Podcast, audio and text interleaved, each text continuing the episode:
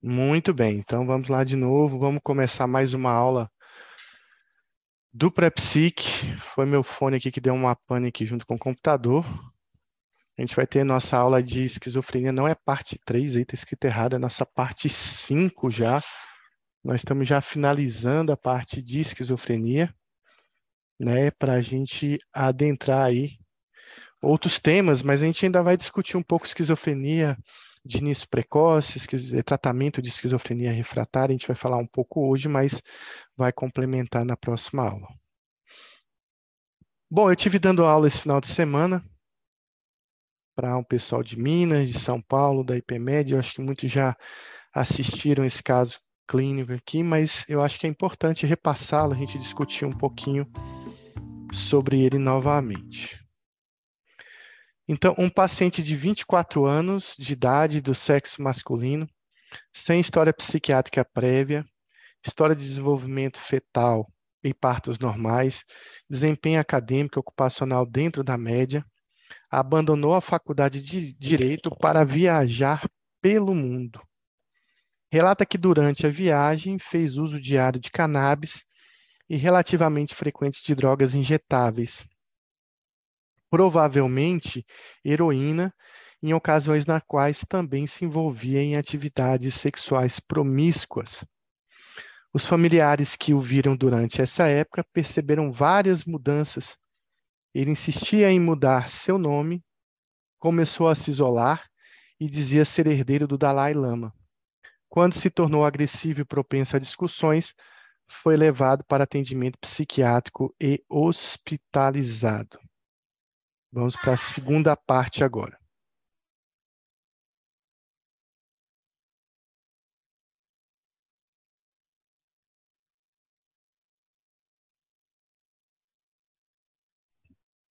Na internação, apresentava-se vestido como um monge oriental, com a cabeça raspada e túnica laranja, embora tivesse preservado a orientação quanto ao tempo e ao local. Tinha delírios grandiosos e místicos, dizendo-se o homem mais inteligente do mundo e sucessor do Messias. A atitude era desconfiada e crítica, querelante, suspicaz e arrogante.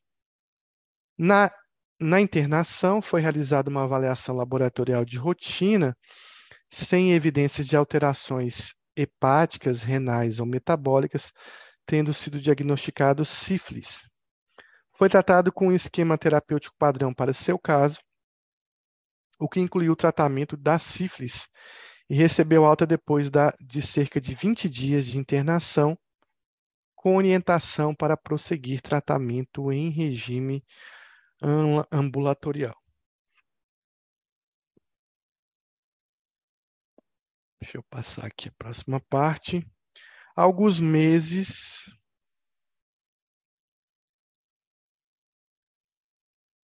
Alguns meses depois, tentou retomar os estudos e voltou à faculdade de Direito, mas apresentou desempenho irregular, com notas baixas e muitas faltas, até que desistiu definitivamente do curso cerca de um ano depois. Atribuía suas dificuldades a efeitos da medicação, que tirariam sua energia e reduziriam seus talentos e convenceu seu psiquiatra a interrompê-la.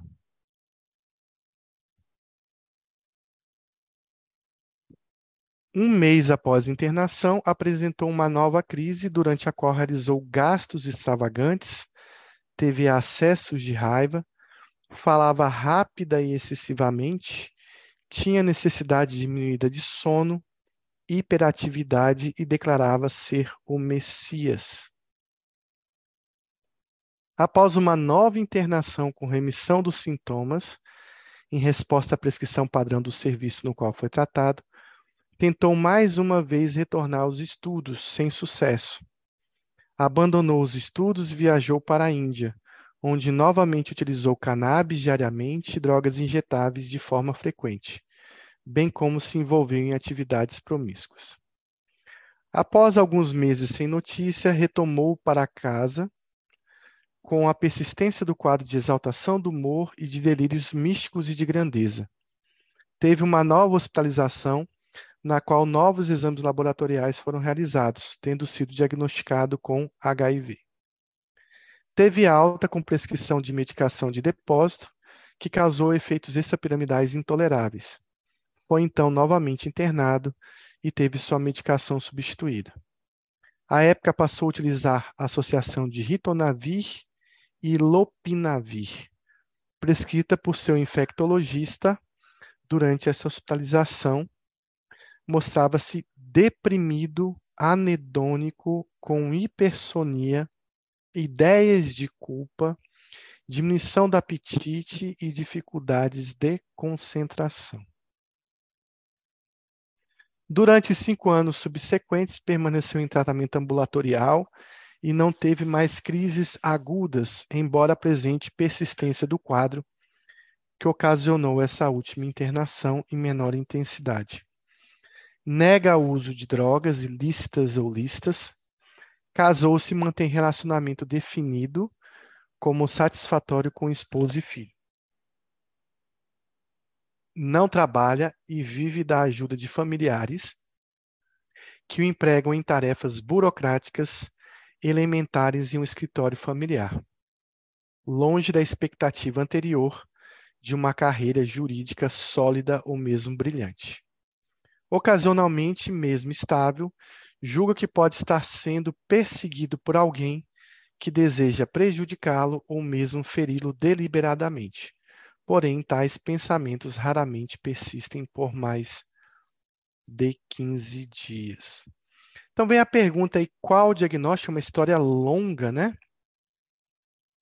Mas eu vou perguntar aqui se você já tem uma ideia desse quadro florido de diversas internações. Claro que eu vou voltar aqui no texto para comentar cada uma delas. Deixa eu ver se, como é que ela está descrita aqui. Pronto. Então, eu vou deixar aqui para a gente ir discutindo cada parte desse texto. Coincidentemente, esse caso, ele vem agora com o próximo assunto que a gente vai discutir aqui no PrEPSIC. A gente já viu esquizofrenia, transtorno delirante persistente, mas a gente vai discutir um assunto, uma doença talvez nova para vocês. Então, eu queria saber se vocês já têm ideia de qual é esse diagnóstico desse paciente.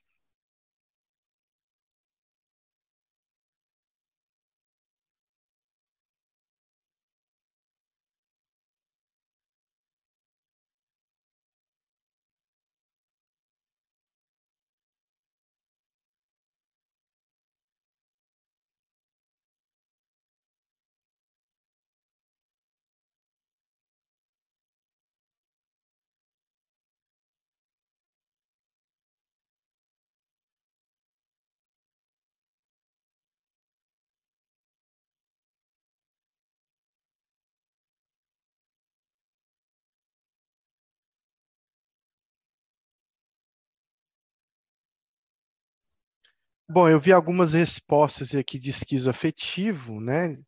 Tino, Luiz, acho que é esquizoafetivo.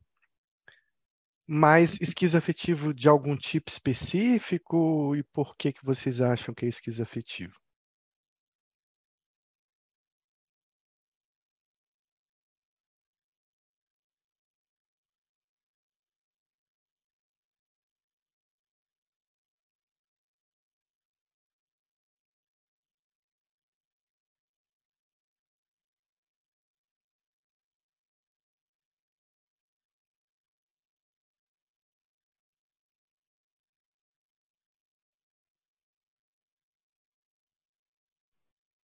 Bom, então eu separo esse caso aqui em várias partes, né, nas partes relacionadas ao surto que ele teve, né? Então vamos tentar explicar novamente aqui. Então, primeira coisa é um paciente jovem, né? Então isso chama atenção início da idade. O que parece que ele vinha com um funcionamento pré-mórbido bom, ele estava fazendo direito, não tem histórico de doença psiquiátrica e ele dá uma guinada na vida dele, tem uma cisão na vida dele. Então ele abandona a faculdade de direito para viajar pelo mundo. Ou ele é filho de alguém muito rico e resolveu, sei lá, curtir a vida, ou alguma coisa está acontecendo com esse cara aí que que está fazendo de repente ele não pensar direito, né, na, no que ele planejou, na questão acadêmica, na questão profissional dele. Então ele pode, ele tem uma mudança importante aí. A gente fica na dúvida se essa mudança é em decorrência de alguma patologia que está acontecendo, né? Ou se realmente uma coisa da personalidade dele, ele quis fazer essa mudança.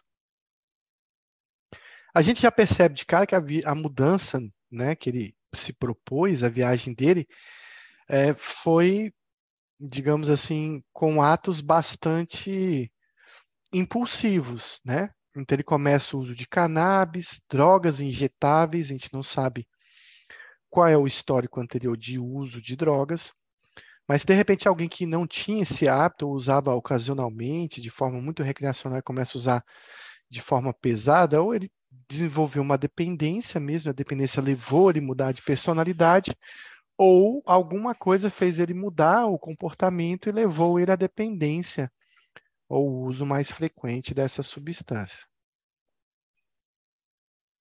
Os familiares que o viram durante essa época perceberam várias mudanças, né?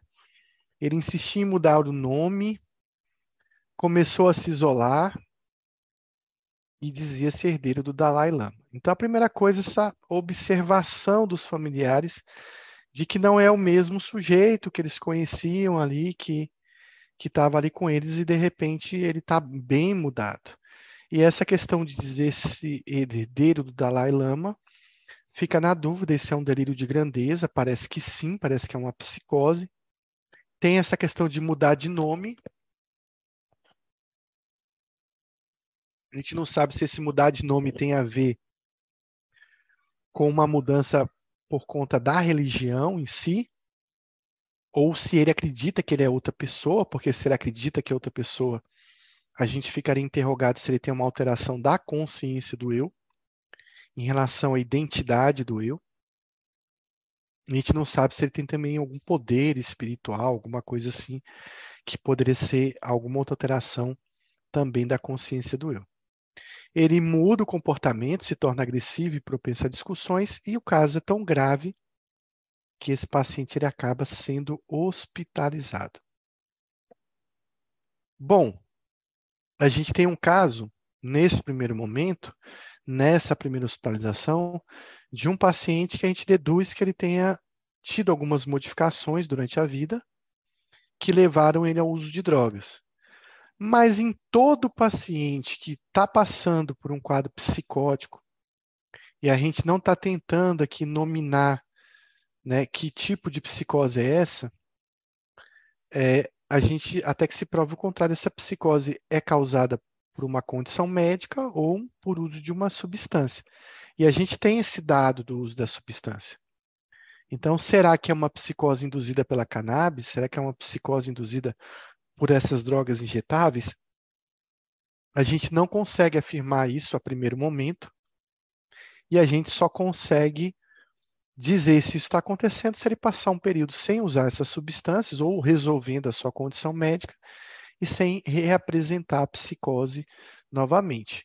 Considera-se que um tempo entre dois a três meses sem o uso da substância, não manifestando mais os sintomas, seria o suficiente para a gente é, atribuir esses sintomas psicóticos ao uso dessa substância. Bom, a gente não tem esse dado. Então, ele tem alteração comportamental, bastante impulsividade. Ele parece, não fala, mas pela irritabilidade, pela agressividade, que existe uma alteração do humor. Tem alguns delírios de grandeza, tem um pouco, muita impulsividade. Fica a dúvida se o humor dele está elevado. Isso a gente está diante de um quadro com características maniformes ou não, mas que parece tratar de um quadro psicótico, isso a gente não tem muita dúvida com esses delírios aí de grandeza e místico-religiosos que ele tem. Até que se prove o contrário, desculpa, até que se prove o contrário, alguém que usa drogas, né, ele e tem uma psicose, ele está tendo uma psicose induzida. E uma psicose induzida é sempre uma psicose secundária. Ó, oh, professor, mas que interessante, a gente não está vendo um capítulo de psicose secundária, a gente está estudando o espectro da esquizofrenia. Sendo o espectro da esquizofrenia todas as doenças psicóticas que cursam com uma psicose primária, né? Então, até agora que esse caso até nem se encaixa nesse padrão que a gente, talvez como diagnóstico diferencial, nesse padrão de doenças que a gente tem visto em todos esses temas, esses módulos até agora. Então, na internação, ele apresentava-se vestido como um monge oriental, com a cabeça raspada e túnica laranja, então ele tem uma alteração da aparência, né, do comportamento. É, não dá para dizer que é totalmente patológico, porque a gente precisaria, certo, é, a, relacionar isso ao contexto religioso dele. Então, dentro de um contexto religioso budista, hindu, as pessoas se vestem realmente assim. Considerando que ele está psicótico, aí fica a dúvida se realmente essa mudança, essa alteração tem a ver com a psicose dele. Mas o que eu sei é que, geralmente, né, essas, esses monges não usam tanto cannabis e drogas injetáveis assim. Então, já sai fora do contexto religioso.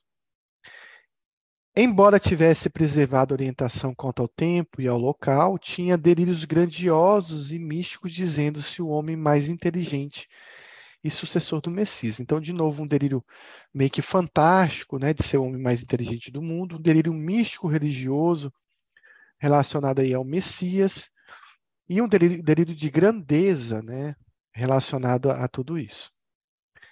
A atitude era desconfiada e crítica, querelante, de suspeita e também uma atitude arrogante, né?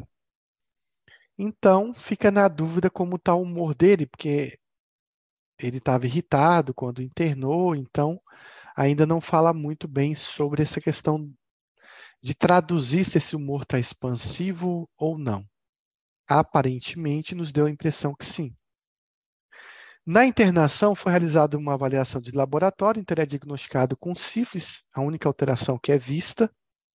Ele recebe um tratamento e 20 dias depois ele recebe alta para prosseguir o tratamento ambulatorial. Diante desse contexto todo, seria muito difícil que a sífilis fosse uma sífilis terciária, uma sífilis que demora anos de evolução, cursa com outros sintomas neurológicos que parece que ele não tem. Mas a sífilis entra para nos confundir novamente. Então, ele tem uma alteração da aparência, ele mantém esses delírios de grandeza e místicos religiosos, tem a sífilis como uma condição médica possível, mas não provável, né, de ter causado essas alterações, e ele tem humor que ainda a gente está em dúvida se esse humor é elevado ou não, mas é um surto psicótico. Bom, até que se prove o contrário com a história de uso de substâncias sífilis, porque a gente está na primeira internação, isso é uma psicose secundária. Então, eu não consigo ainda dizer se é esquizofrenia, se é esquizofreniforme, não consigo dar nenhum diagnóstico, mas a história continua. Então, ele volta de novo aos estudos, né? mas ele não consegue ter um desempenho bom. Ele atribui isso aos efeitos colaterais da medicação, e é possível que sim. Ou ele tem sintomas residuais da doença, que é muito comum na esquizofrenia, por exemplo, ou ele está sendo maltratado, digamos, os sintomas ainda continuam, ou realmente ele está sobre esses efeitos colaterais da medicação.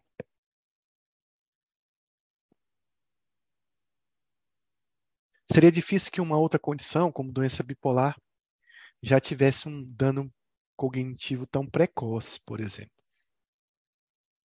Então ele nota que essa medicação tira energia, reduz os talentos e ele convence o médico a interrompê-la. Olha, diante de um paciente que surtou lá atrás usando drogas, e ele já vem um tempo sem apresentar sintomas, sem uso de substância, é, fica a dúvida, e agora? Será que foi a cannabis que induziu isso? Vamos retirar a medicação? Vamos observar? Vamos diminuir? Bom, e quanto tempo vamos deixar essa medicação, né? Então, alguém que eu tive recentemente um caso de um advogado também que teve um surto psicótico franco após utilização de rachixe e ele usou medicação aí por seis meses, mas ele fez a opção por não utilizar mais o medicamento. Então, a gente fez um esquema de retirada, ele está bem. Eu queria estender um pouquinho mais, mas o fato é que até que se prova o contrário, foi esse rachixe, essa maconha que causou a psicose dele. Então, a gente está num período expectante de observação. Então, é comum que esses pacientes que tiveram uma, um transtorno psicótico breve, por exemplo, queiram interromper a medicação. O que a gente pode tentar fazer é trocar por uma medicação com menos impacto. Então, se ele vem usando uma olanzapina, sei lá, tenta tra tratar com um brexpiprazol, uma lorazidona, e manter um pouco mais, nem que seja em doses pequenas, até você ter uma certeza. Em, em geral, né, um tratamento aí por 6 a 12 meses seria o mínimo para a gente esperar para esse paciente que teve um quadro psicótico. Diante da decisão do paciente de interromper, a gente tem que meio que seguir o que ele fala e entrar nessa conduta expectante mesmo, se a gente não conseguir convencê-lo de que seria bom utilizar por um bom tempo. Bom, ele interrompe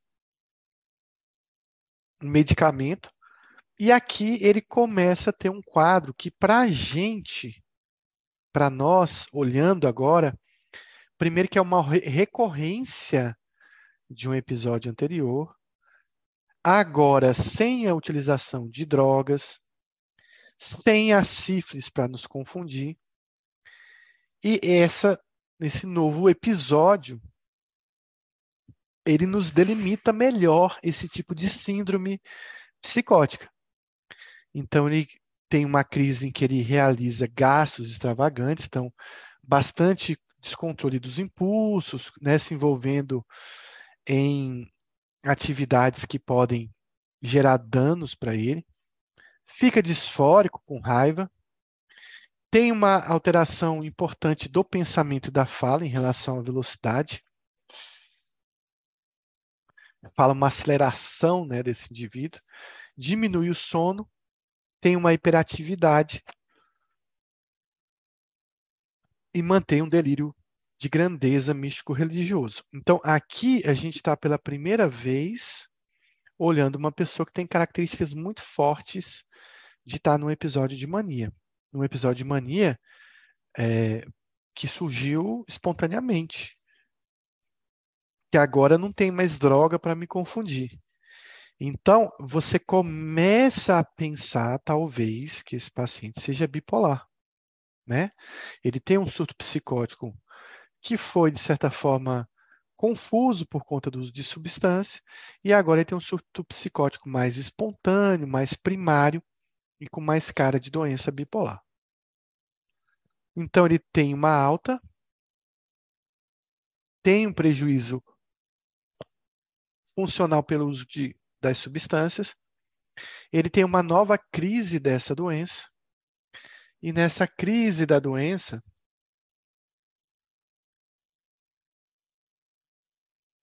ele tem aí a questão de um episódio bem característico de mania. Bom, a mania, um episódio de mania, ele tem tudo para ser doença bipolar. Mas não necessariamente eu estou dizendo que ele é doença bipolar. A mania no estado psicótico continua sendo um episódio psicótico secundário, episódio secundário a essas alterações de humor que a doença bipolar provoca. Mas aqui pela primeira vez a gente consegue determinar nessa segunda evento é, o que o paciente talvez possa ter, ou se aproximar mais de um diagnóstico. Bom, então ele é bipolar? Não necessariamente. O que é que pode dar um quadro de mania? O esquizoafetivo pode ter mania. Um paciente bipolar pode ter mania. Um paciente que está usando substância, um paciente sob uma condição médica também pode ter mania. E incrível que pareça, um paciente esquizofrênico também pode apresentar episódios de mania. Desde que sejam episódios bem circunscritos dentro do curso da doença. Então, eu não consigo ainda dizer que ele é bipolar. Mas tem bastante indícios disso. Então, ele tem uma nova internação, onde ele tem remissão dos sintomas, né? Depois que ele tem essa remissão dos sintomas, ele volta a viajar para a Índia, volta a usar cannabis, volta a usar droga injetável. Depois ele volta para casa com esse quadro meio que maniforme, com exaltação do humor, com delírios de grandeza. Então, de novo no estado maniforme, só que agora tem drogas para me atrapalhar. E de novo hospitalizado, tendo sido diagnosticado com HIV. Então, ele tem de novo uso de drogas, nova, novo quadro de mania, tem um diagnóstico de HIV, a gente fica pensando se é uma infecção secundária pelo HIV, ou se é uma infecção oportunista, ou se é realmente algum quadro já gerado pela AIDS, o que é bem incomum, porque esses quadros gerados pela AIDS são em pacientes mais terminais, que têm o CD4 muito baixo, que já estão ali bem imunocomprometidos, então não acho que não deu tempo de fazer isso e ele tem uma nova internação. Então, aqui, de novo, já não é um quadro que eu consigo delimitar bem a causa desse terceiro episódio. Então, até que se prove o contrário, é um quadro psicótico, é um quadro com características de mania, mas eu não sei dizer se essa mania é primária ou secundária, se a mania está acontecendo pelo uso de drogas ou não. Como a gente tem o segundo episódio dele, que foi espontâneo, a gente vai ainda ficar pensando na doença bipolar. Então, ele tem é, alta com medicamentos de depósito, no caso, provavelmente uma droga típica, né, tipo, por exemplo, aloperidol. Ele apresenta efeitos colaterais extrapiramidais, e aí ele é internado de novo e tem sua medicação substituída. Ele começa a usar antirretrovirais e dessa vez na hospitalização ele mantém um quadro com características de depressão. Então, deprimido, com anedonia, ideias de culpa, diminuição do apetite, diminuição da concentração. Então, veja de novo esse paciente agora, ele está internado, tem o HIV que ele está tratando, mas ele acaba fazendo um episódio depressivo, né, uns sintomas clássicos de depressão.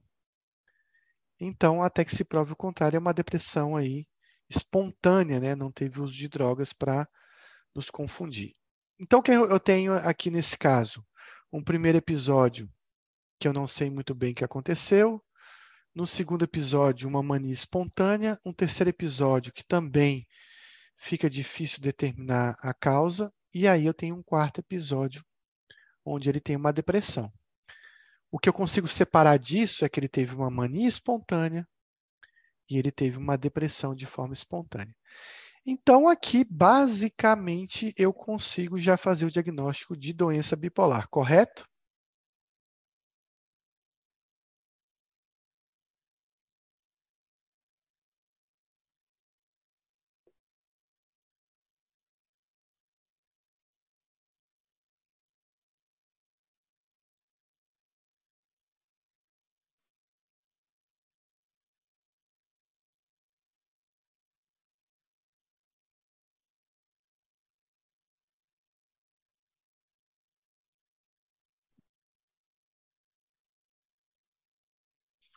Luiz, você não concorda que até aqui eu consigo dizer que ele é bipolar?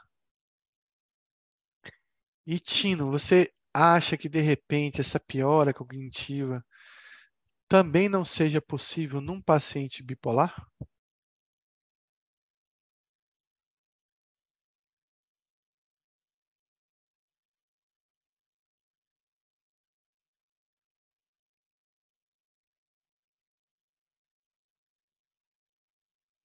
Então, a grande verdade é sim. É o normalmente. É, Tino está comentando que normalmente eles voltam o que era antes do surto. Sim, é verdade. Se a gente pegar a grande maioria dos pacientes bipolares, eles não têm prejuízos funcionais e cognitivos a um olhar mais superficial. Se a gente pegar esse grupo de pacientes bipolares e fazer testes neurocognitivos seriados no estudo de coorte, por exemplo, a gente vai perceber que eles têm grandes prejuízos funcionais ao longo do, da vida. E alguns a gente consegue, é, nesse olhar mais atento, mesmo sem teste neurocognitivo, que são os mais graves, aí perceber que existe realmente um acometimento importante da cognição. Claro, né, como eu havia comentado até na aula do final de semana, que esse comprometimento ele não vai ser tão grande quanto na questão se comparado a um esquizofrênico. Mas ele vai existir em alguns bipolares de forma a, a prejudicar bastante a vida dele. Olha, até agora eu consigo dizer que ele é bipolar. Até agora ele é bipolar. Ele tem um episódio de mania, ele nem precisaria do episódio de depressão. Só pelo segundo episódio já consigo dizer que ele é bipolar tipo 1. Esse quarto episódio de depressão, ele só reforça né, esse diagnóstico. Ele só diz, olha, além disso, ele está fazendo depressão. Olha que interessante. Então, ele é, ele é mesmo bipolar clássico. Então, vem a última parte do texto, que está falando de um paciente bipolar. Por enquanto.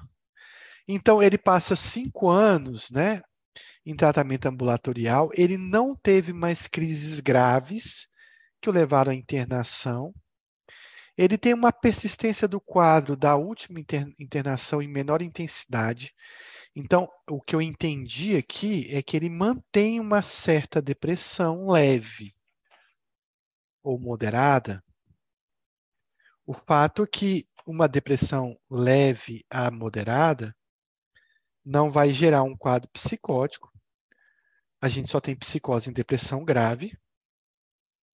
Tanto que você vai ver lá no CID-10, transtorno depressivo maior grave com sintomas psicóticos transtorno depressivo maior grave sem sintomas psicóticos, né? F32.2, F32.3. O 3 seria o, que tem sintomas psicóticos. Mas você não vê essa escrita no moderado. Não tem transtorno depressivo maior moderado sem sintomas psicóticos. É claro, o moderado não vai ter psicose, só vai ter psicose que for grave. Se ele mantém um quadro depressivo moderado ou leve, ele não vai ter psicose, não vai ter necessidade de internar. E não vai ter como esse quadro de depressão residual gerar uma psicose. Que é o que a gente vai ver que acontece mais à frente. Ele começa a apresentar psicose.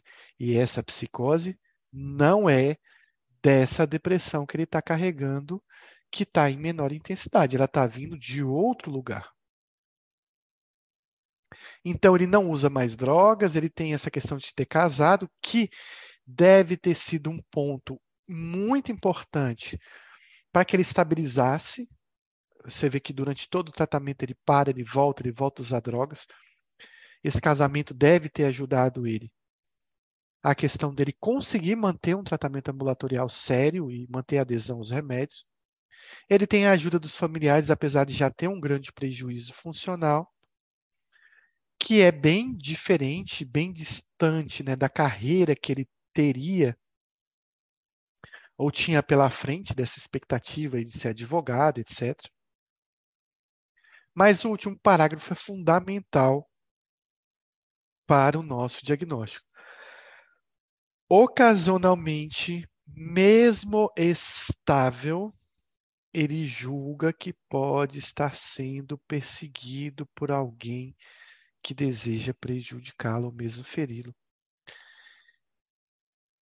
Ele julga, né? Quem julga acredita, né? Então ele tem uma crença sobre isso. Porém, tais pensamentos raramente persistem por mais de 15 dias.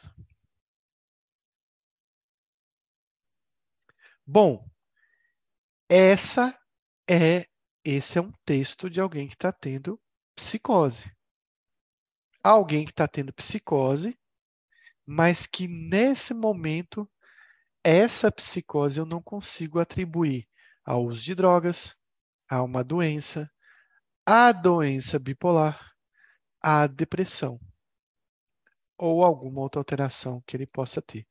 Em resumo, essa ideia de perseguição, esse delírio, ele está vindo espontaneamente, ele não tem uma causa, ele não é secundário, ele é primário. E aí, quando eu tenho um paciente que apresenta uma psicose primária, ele entra no capítulo do DSM-5 da esquizofrenia. Se ele entra no capítulo da esquizofrenia, ele tem que sair dos outros capítulos. Ou seja, se ele tem uma psicose primária, ele não é mais um paciente bipolar. Ele não poderia ser. Exatamente isso. Ele tem uma psicose independente da alteração do humor. Então, ele tem um prejuízo funcional, ele mantém delírios, mantém talvez alucinações auditivas, com eutimia, com humor normal. Então, eu só posso dizer que, até que se prove o contrário, isso é uma psicose primária. É uma psicose primária, vai ter que entrar no espectro da esquizofrenia. Então, quais são as doenças que a gente repetiu várias vezes que estão dentro do espectro da esquizofrenia e que têm psicose primária? O primeiro deles, óbvio, é a própria esquizofrenia. O segundo é o transtorno delirante persistente. O terceiro é o transtorno psicótico breve, que dura até 30 dias, é uma psicose rápida. Nós temos o transtorno esquizofreniforme, que é aquele que dura uma psicose que dura de 3 a, de 30 dias a 6 meses. E nós temos, por último, o esquizoafetivo. Então, eu não vou encontrar nesse capítulo doença bipolar, depressão e etc. Então, ele tem que estar dentro desse capítulo.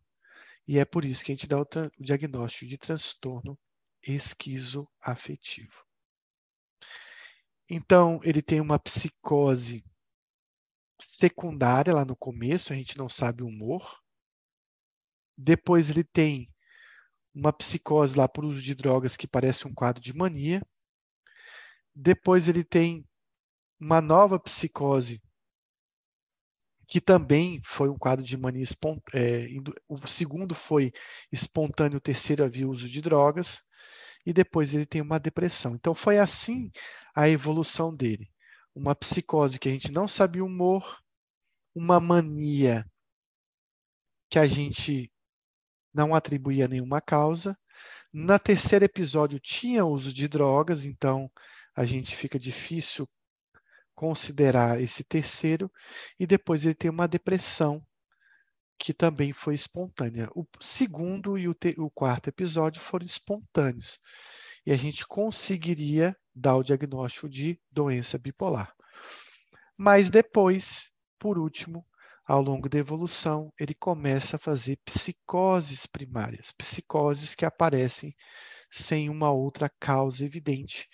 No caso, a gente que estava suspeitando de doença bipolar via que ele apresentava psicose mesmo estando em eutimia ou com humor leve ou moderadamente depressivo, então essa psicose só poderia vir de uma outra situação. Bipolar faz psicose em eutimia? Não.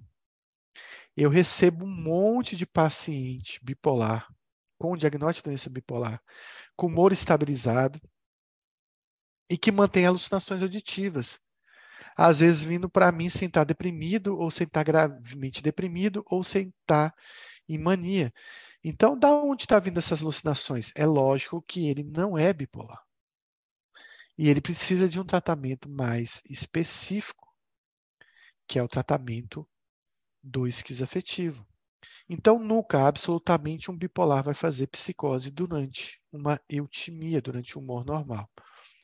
É por isso que a gente tem aí, no diagnóstico desse paciente, um transtorno esquizoafetivo. Bom, então, bem-vindo ao que a gente vai iniciar hoje, que é o transtorno esquizoafetivo. E com certeza vocês vão conseguir dar mais diagnósticos de esquizoafetivo ao longo da vida depois dessa aula, porque a gente dá muito pouco, né? O F25 a gente dá muito pouco. Quando a gente mais estuda, mais a gente enxerga, né? Então, quanto mais vocês vão estudar esquizoafetivo, mais vocês vão reconhecer na vida de vocês que muitos pacientes que vocês julgavam que tinham depressão, eles não têm depressão, eles são esquizoafetivos. Ou que tinham doença bipolar, que eles não são bipolares, são esquizoafetivos. Ou que eles tinham esquizofrenia, vocês consideravam que era esquizofrenia, mas ele não era esquizofrênico, ele era um esquizoafetivo. Bom, isso é uma doença de dois períodos, o esquizo e o afetivo.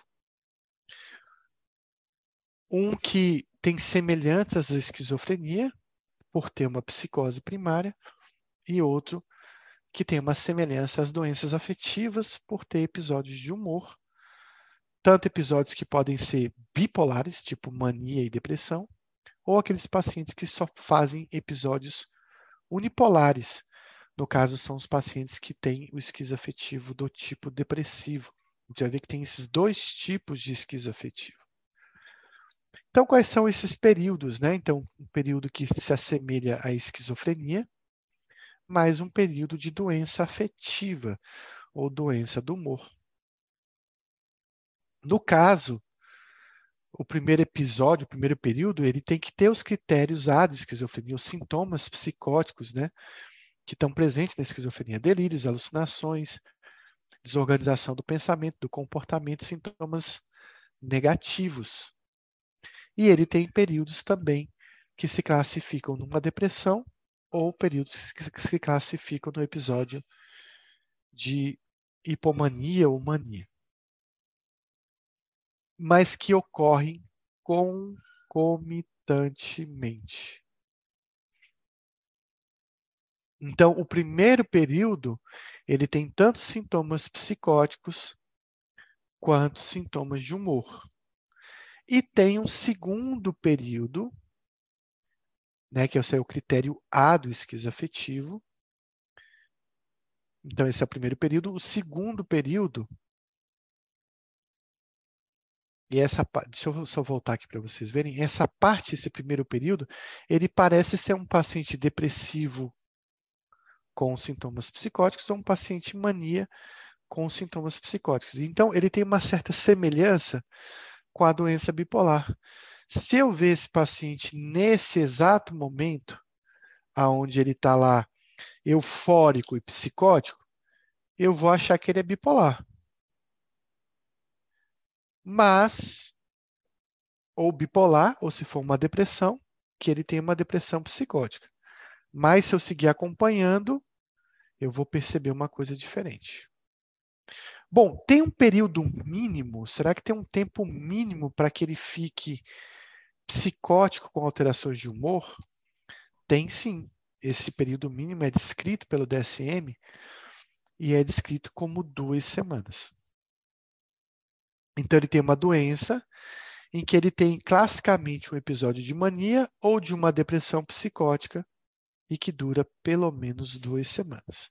É o que o DSM pede para esse diagnóstico. Mas tem um segundo período, Nesse segundo período, eu tenho sintomas de esquizofrenia, delírios, alucinações, principalmente, sem alterações do humor. Então, é um momento em que não existe o afetivo, só existe o esquizo. Então, esse segundo momento é o critério B do DSM-5, esse segundo período.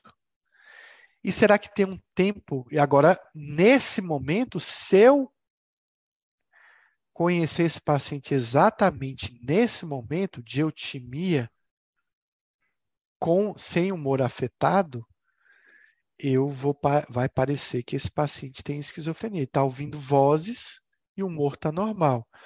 Então, lembra-se, o primeiro período parece uma mania ou uma depressão psicótica. O segundo período de doença parece mais uma esquizofrenia. Tem período mínimo para esse segundo episódio? Também tem. Esse período é de duas semanas.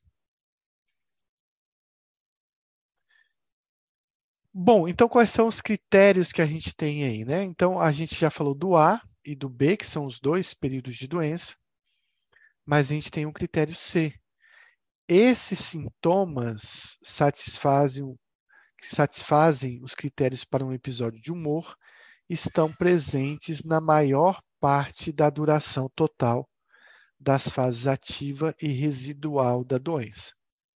O que ele quer dizer é o seguinte: olha, se existe um período B que ele fica psicótico e eutímico, existe um período A onde ele está tendo sintomas de humor e, e psicose, e esses períodos, o A e o B, eles são proporcionais. Eles estão ocupando dentro do curso da doença uma boa parte do curso da doença.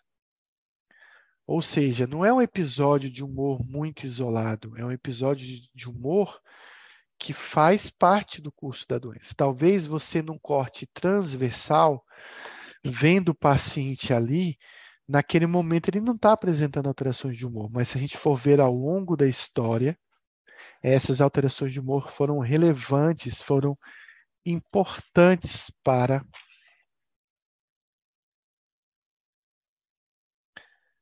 é, para o curso da doença desse indivíduo. Bom, por que, que é importante ele, o, o DSM ter colocado essa questão desse tempo, dessa proporcionalidade? Vocês sabem por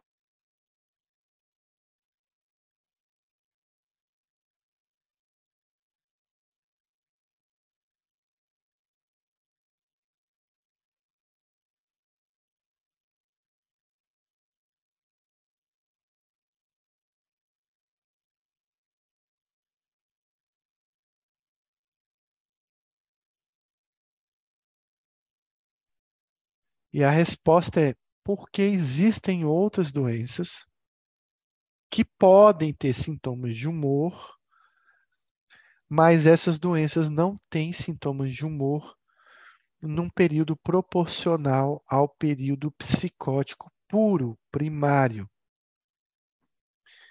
Então, qual doença poderia ter alterações de humor dentro de um contexto de psicose no curso da doença, mas que seriam momentos, episódios de humor muito isolados, muito circunscritos, muito pequenos pelo tamanho do curso psicótico. Qual doença vocês acham que poderiam fazer isso? E Luiz colocou aqui esquizofrenia. Então, isso, o critério C é para dizer: olha, pessoal, não é esquizofrenia. Esse paciente não fica psicótico 10 anos e tem um episódio de depressão que dura duas semanas. Ele tem a doença que tem 10 anos, mas ele ficou, sei lá, 4 anos psicótico e 4 anos tendo depressão e psicose. Ou seja, a depressão, ela, o humor, ele tem que ter uma importância, ele tem que estar num período longo do curso dessa doença. E aí nós temos aqui, por exemplo, comparando. Então, em relação ao tempo de doença, eu tenho um paciente que ficou lá 50% do tempo tendo psicose mais alterações do humor. E ele ficou uma outra parte do tempo tendo só sintomas de esquizofrenia. Mas se eu juntar o tempo de doença, eu vou ter uma proporcionalidade. Não precisa ser 50% exato.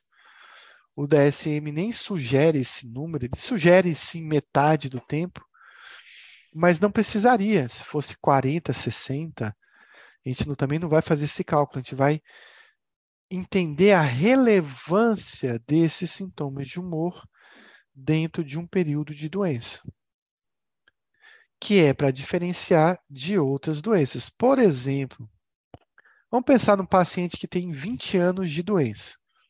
Nesses 20 anos, ele tem essa faixa preta, aonde ele ficou com uma psicose mais uma mania, por exemplo. E nós temos essa faixa vermelha, onde ele ficou só psicótico, mas eutímico. Ele repete de novo esse episódio, ele mantém a psicose primária durante anos e ele repete de novo esse episódio de mania durante todo esse curso de doença. A pergunta é: qual o diagnóstico desse paciente?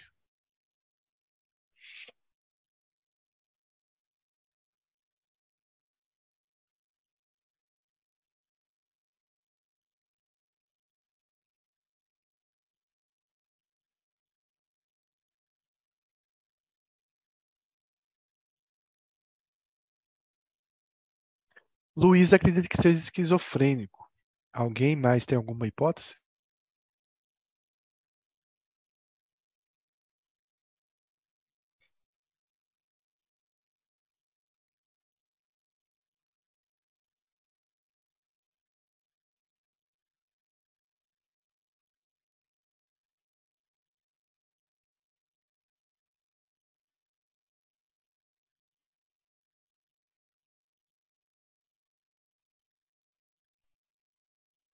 Ninguém mais vai chutar outra, outra, outra doença? Será que não é bipolar, não?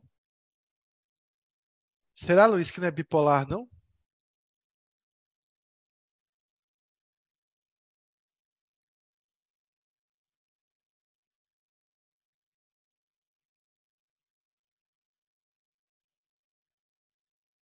E você está certo, ele não é bipolar, porque bipolar não faz psicose primária. Bipolar só tem psicose quando o humor altera. Então, esse aqui é um paciente com né, diagnóstico de esquizofrenia. Vamos ver um segundo caso. Um paciente com 20 anos de doença, tem psicose mais humor. Aí ele tem uma fase de eutimia. Tem psicose mais humor tem uma segunda fase de eutimia, tem psicose mais humor e tem uma terceira fase de eutimia. Qual o diagnóstico desse paciente?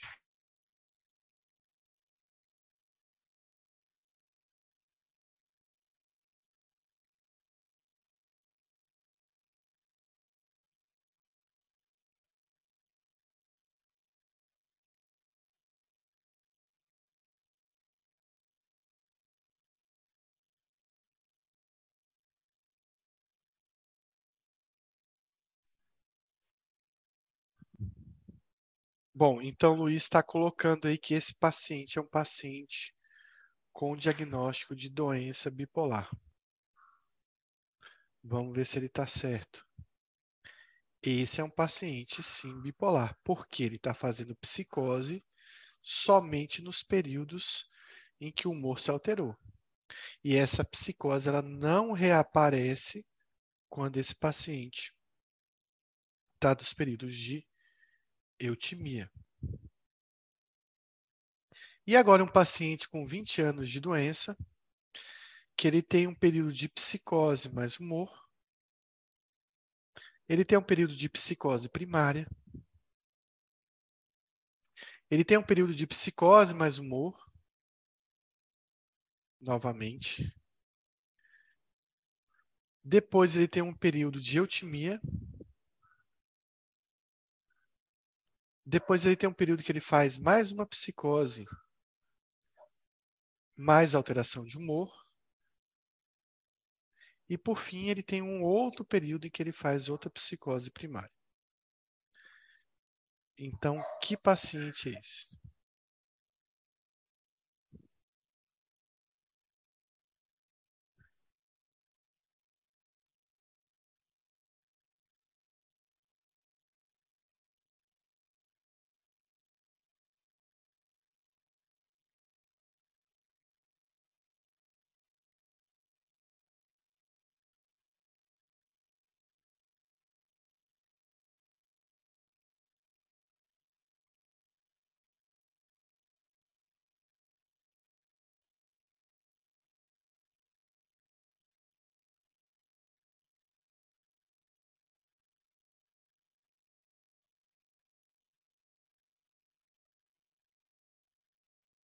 Então, esse é o paciente, Luiz, que você tá, tanto estava esperando. Vejam que o período em que ele fica psicótico, com alterações de humor Uhum. e de psicose primária, eles são proporcionais ao tempo de doença, mesmo que ele tenha tido um período de eutimia no intercurso dessa doença, porque o DSM não explica muito bem isso, de que ele tem que passar o tempo todo doente, mas que ele tem que satisfazer esses critérios pelo menos por um período de duas semanas, de um episódio e outro. Mas ele não fala muito bem do curso. Então, esse é um paciente que recebe o diagnóstico de esquizoafetivo. Então, vou falar de outro paciente aqui. O paciente tem psicose, mas depressão. Depois ele tem uma psicose primária. Depois, depois ele tem uma psicose, mas depressão. Depois ele tem uma eutimia. Depois ele tem uma psicose, mas depressão. E ele mantém uma psicose primária. De quem que eu estou falando aqui?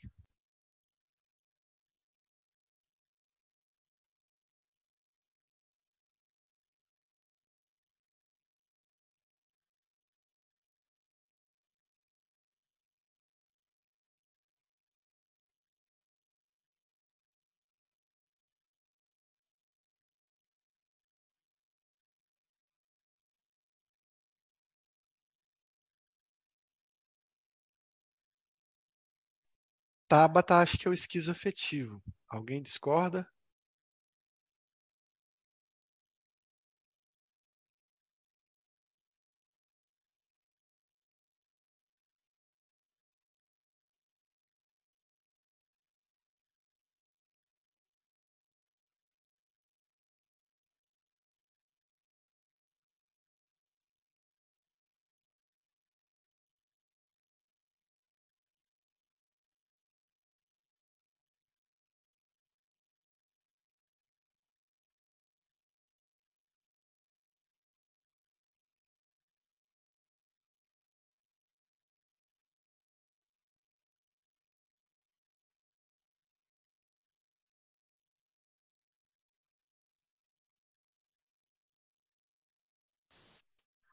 Então, esse aqui é o esquizoafetivo, Tabata, mas não é só esquizoafetivo. Eu queria que você me dissesse mais coisas sobre ele. Ele é um esquizoafetivo, sim, mas ele tem mais coisas para a gente dizer sobre ele.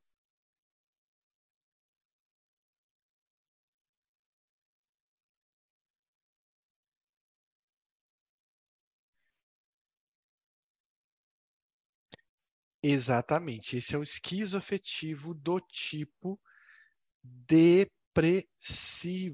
Por que do tipo depressivo? Porque todos os episódios de humor dele são depressão. Isso muda alguma coisa? Para a gente isso é importante? Saber que ele é esquizoafetivo do tipo depressivo?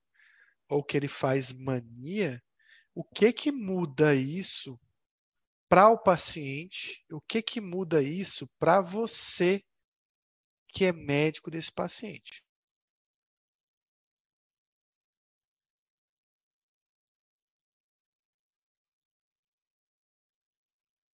Ou não faz diferença eu saber se ele é do tipo depressivo? Faz diferença? No que que faz diferença?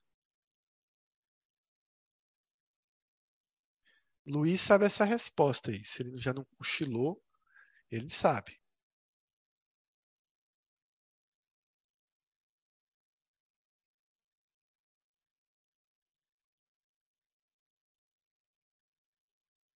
Exatamente, Tino já tinha respondido aqui. Isso faz uma diferença enorme no tratamento.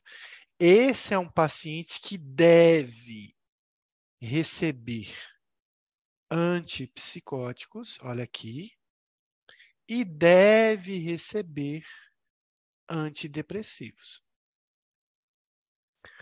Com uma característica principal também no tratamento dessa depressão. Alguém sabe qual é a característica principal nesse tipo de depressão?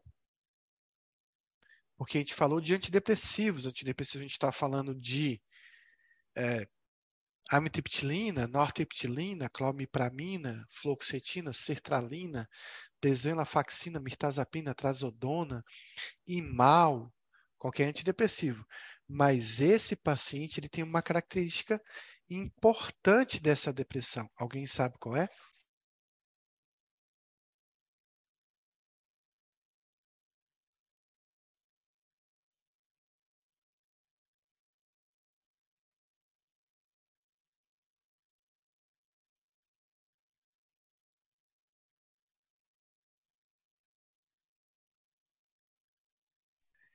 Então, vou responder aqui, já que ninguém quis arriscar.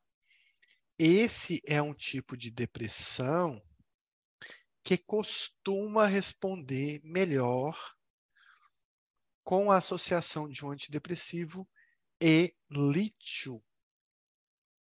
Ou talvez, estudos devem demonstrar ao longo do prazo, ao longo do tempo, que, esse, que essa é uma depressão que também costuma responder melhor à lamotrigina. Eu estou falando só da parte depressiva, tá? E é claro que se eu estou tra tratando uma psicose, que também acontece numa depressão, se eu utilizar antipsicóticos, como o Luiz colocou aí, que tem efeitos antidepressivos, melhor ainda. Mas o lítio, ele tem um papel fundamental no esquizoafetivo. O esquizoafetivo costuma responder bem à associação com lítio. Agora vamos ver um outro paciente que ele fez uma psicose mais mania, uma psicose primária, uma psicose mais depressão, uma eutimia, uma psicose mais mania, depois uma psicose primária ao longo do tempo. Então, que paciente é esse?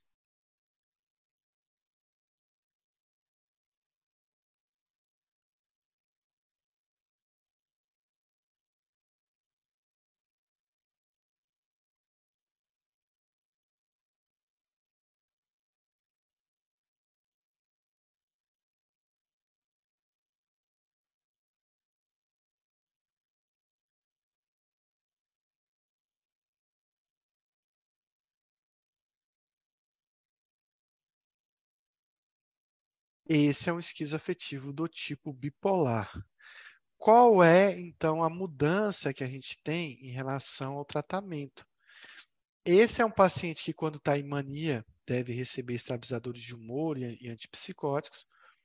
Na fase psicótica, ele deve continuar até mantendo esse uso de estabilizador de humor para evitar novos episódios de humor, mas ele precisa de um uso contínuo aqui de um antipsicótico.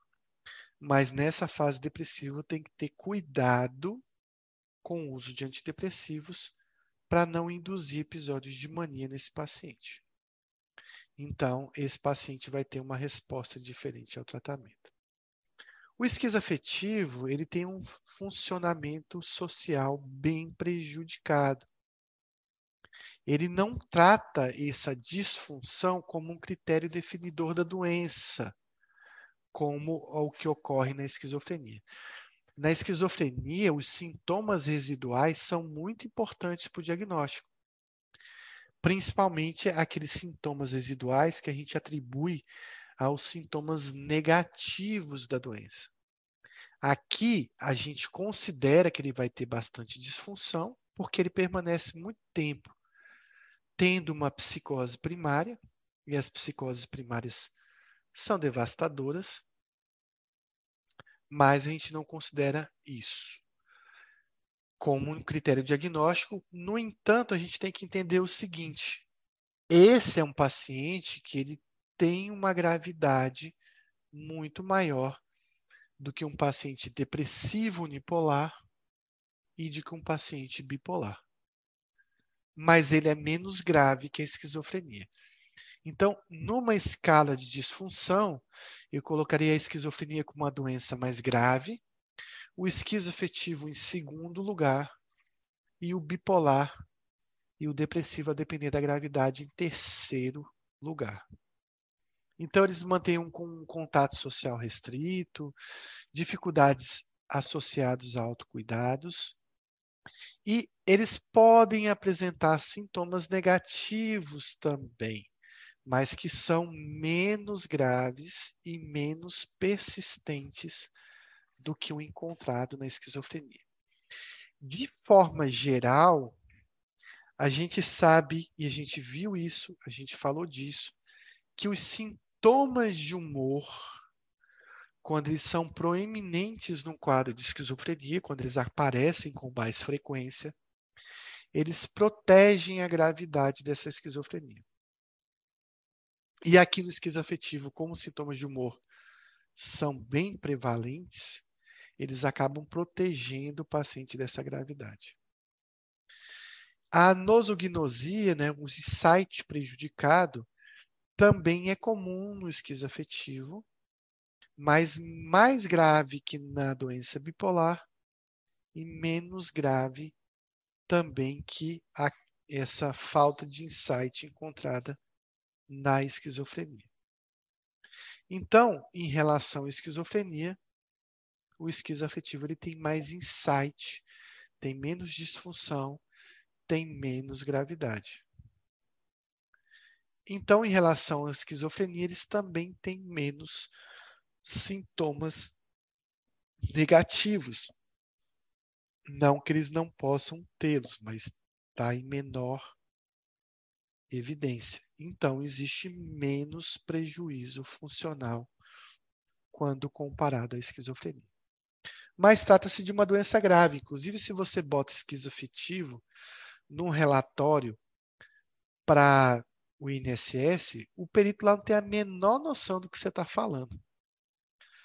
Ele não sabe se é mais grave que esquizofrenia, que é mais grave que doença bipolar, ou se é um transtorno mais brando. Né? Então, ele precisa descrever muito bem isso no, no laudo, no relatório, para que o, o perito entenda que é um quadro psicótico crônico.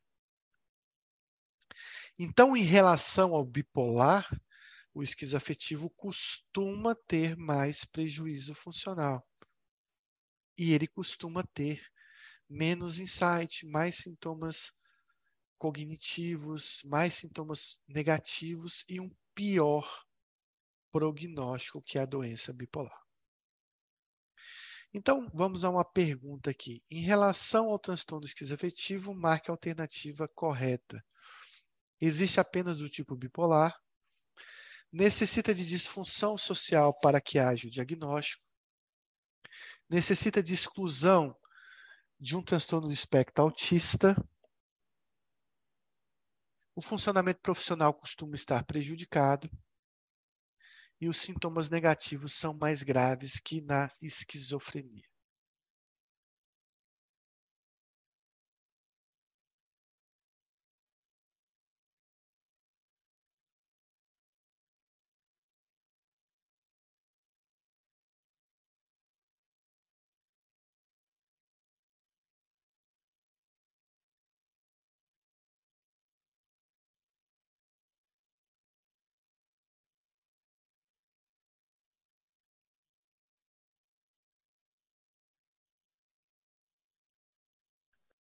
Então vamos ver qual é a resposta, né? Então, o funcionamento profissional costuma estar prejudicado nesse quadro.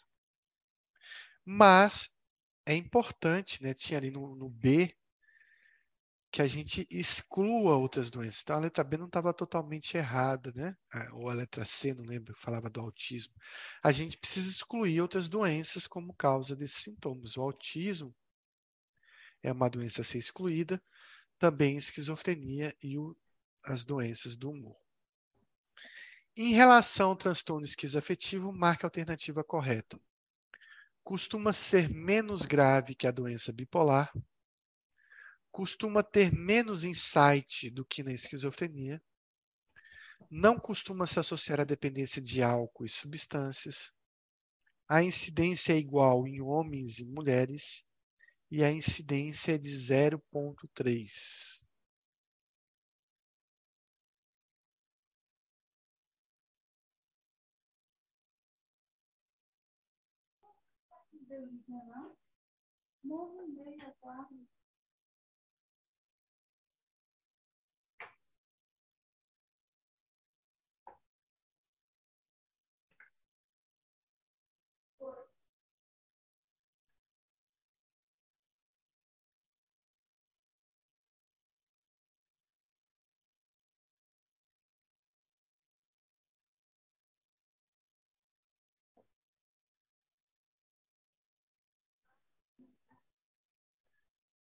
Então, Luiz, por exclusão, marcou a letra E.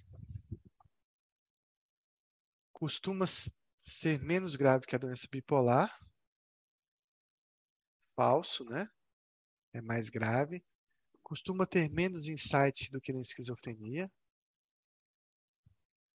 Falso, tem mais insight. Não costuma se associar à dependência de álcool. Deve ser falso, né? Porque doença grave, assim, deve ter mais dependência de álcool e substância. A incidência é igual em homens e mulheres. E a incidência é de cerca de 0,3%. Eu marcaria a letra D. Não sei se a incidência é tão baixa assim. E você, Luiz, marcou a letra E? Bora ver então com a resposta. Vamos ver se o Luiz acertou. E Luiz acertou. Então, será que o esquizoafetivo é maior em homens e mulheres? Eu acho, Luiz, que vai depender muito se ele é do tipo bipolar ou do tipo depressivo, né? Do tipo bipolar deve ser igual, mas no tipo depressivo deve ser maior em mulheres, né? Então, por isso que talvez a letra D esteja errada. Vamos ver se é isso mesmo? Então, olha a epidemiologia do transtorno esquizoafetivo. Ele é maior, ele é igual a incidência é de 0,3. Ele é igual entre homens e mulheres, avaliando o critério de 12 meses.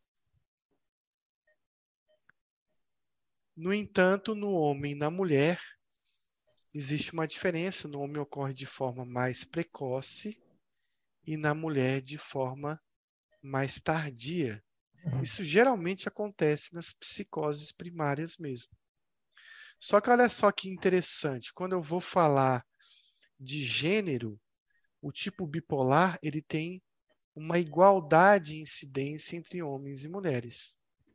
Mas se eu for falar no esquizoafetivo do tipo depressivo, com certeza a incidência vai ser maior em mulheres. Então, depende o tipo do esquizoafetivo para mim dizer em relação à questão do gênero se existe diferença. E olha aqui, no tipo depressivo, ele segue basicamente aquilo que a depressão unipolar nos mostra.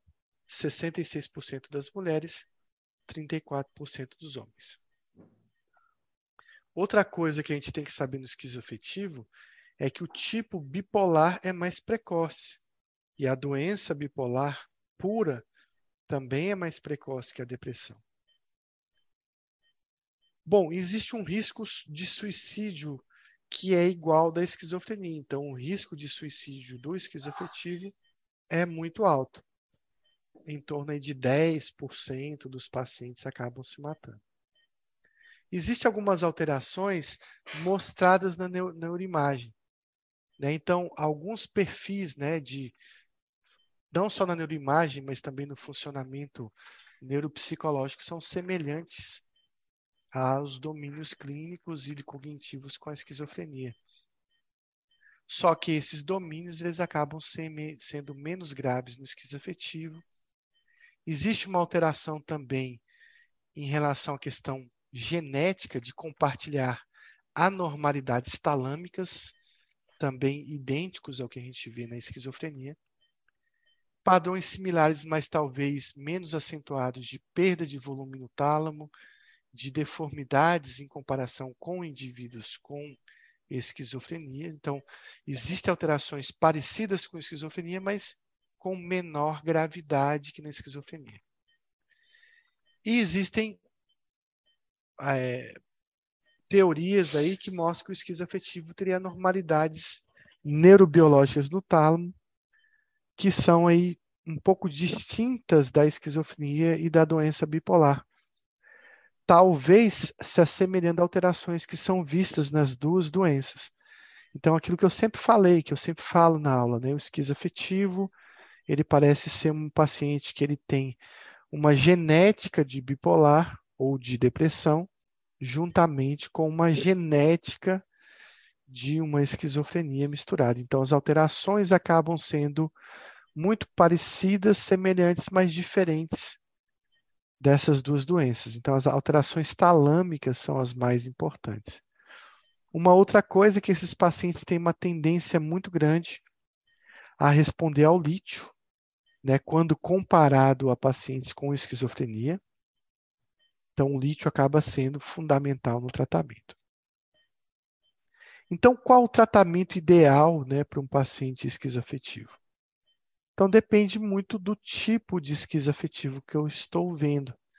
Então, como eu tinha dito antes, esse aqui é um paciente com um transtorno esquizoafetivo do tipo depressivo. E ele vai ter um tratamento bem parecido né, com uma depressão.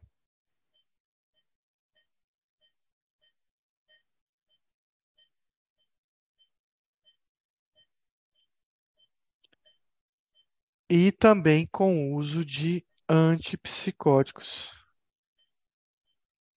Né? Então, eu tenho que tratar com antipsicóticos também, porque tem essa fase né, com o uso de antipsicóticos também.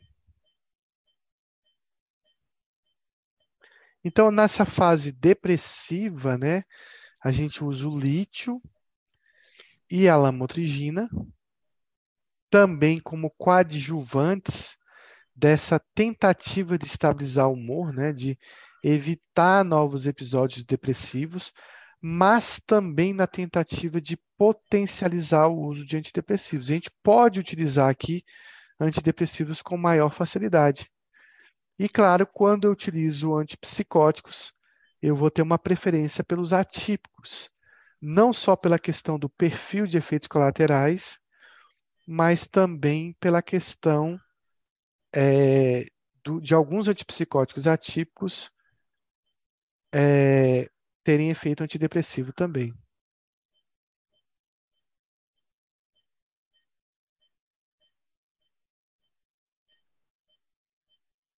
Aqui nós temos um paciente esquizoafetivo, né, que tem um tipo bipolar. Então esse paciente ele vai receber um tratamento igual a da doença bipolar. Então, a gente vai utilizar lítio, lamotrigina, valproato, oxcarbazepina, carbamazepina, tentando ver né, é, como, como estava indo né, o tratamento na tentativa de estabilização e dos episódios que ele vem apresentando, mas nessas fases em que ele tem psicose primária, eu também tenho que também utilizar um antipsicótico, né? Então, no caso, uma quetiapina, uma lorazidona.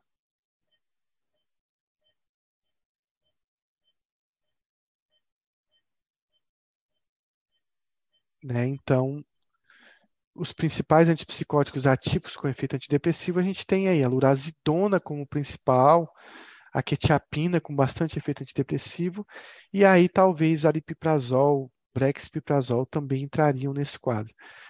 depende muito da gravidade dessa psicose primária. Tem pacientes esquizoafetivos que, durante a fase de psicose, tem uma psicose bem grave. Né? Então, acaba sendo necessário muitas vezes usar uma olanzapina, uma risperidona. Então, tudo vai depender da gravidade dos sintomas, se ele tem mais episódios de mania, mais episódios de depressão. É, e nas fases depressivas, ele pode receber um tratamento bem parecido com a da doença bipolar, tendo que utilizar um, talvez um antidepressivo. E a bupropiona seria o antidepressivo de escolha. Luiz pergunta se na fase de eutimia eu manteria o antipsicótico. É, essa é uma dúvida, né? Essa é uma dúvida. Você tem um paciente que estava psicótico, remitiu totalmente, e aí o que, que você vai fazer? Vai retirar? Se ele tem um diagnóstico esquizoafetivo, eu acho que o mais é, inteligente, digamos, a fazer seria a gente reduzir a dose do antipsicótico para ele estar tá exposto a menos efeitos colaterais, mas sim manter o tratamento durante essa fase, sim, porque é uma, é uma tendência habitual desses novos episódios voltarem, né? Os antidepressivos, nesse caso aqui, só podem ser utilizados nessa fase depressivo, depressiva, mas com muito cuidado, observando o risco de uma virada desse paciente.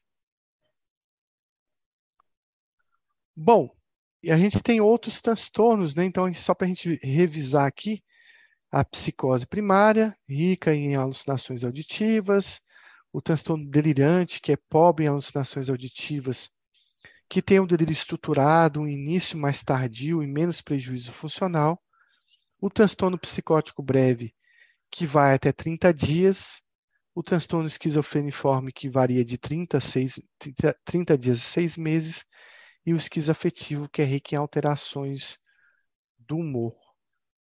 Né? Então, todos esses, esses essas doenças são tratadas com antipsicóticos. O, o esquizoafetivo talvez seria o único que a gente utilizaria estabilizadores de humor e outras medicações.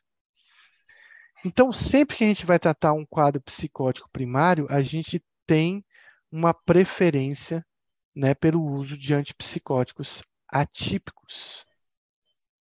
Então, a gente vai fazer uma pequena revisão aí sobre esses antipsicóticos, né, e depois a gente vai adentrar a questão dos antipsicóticos do tratamento da esquizofrenia refratária.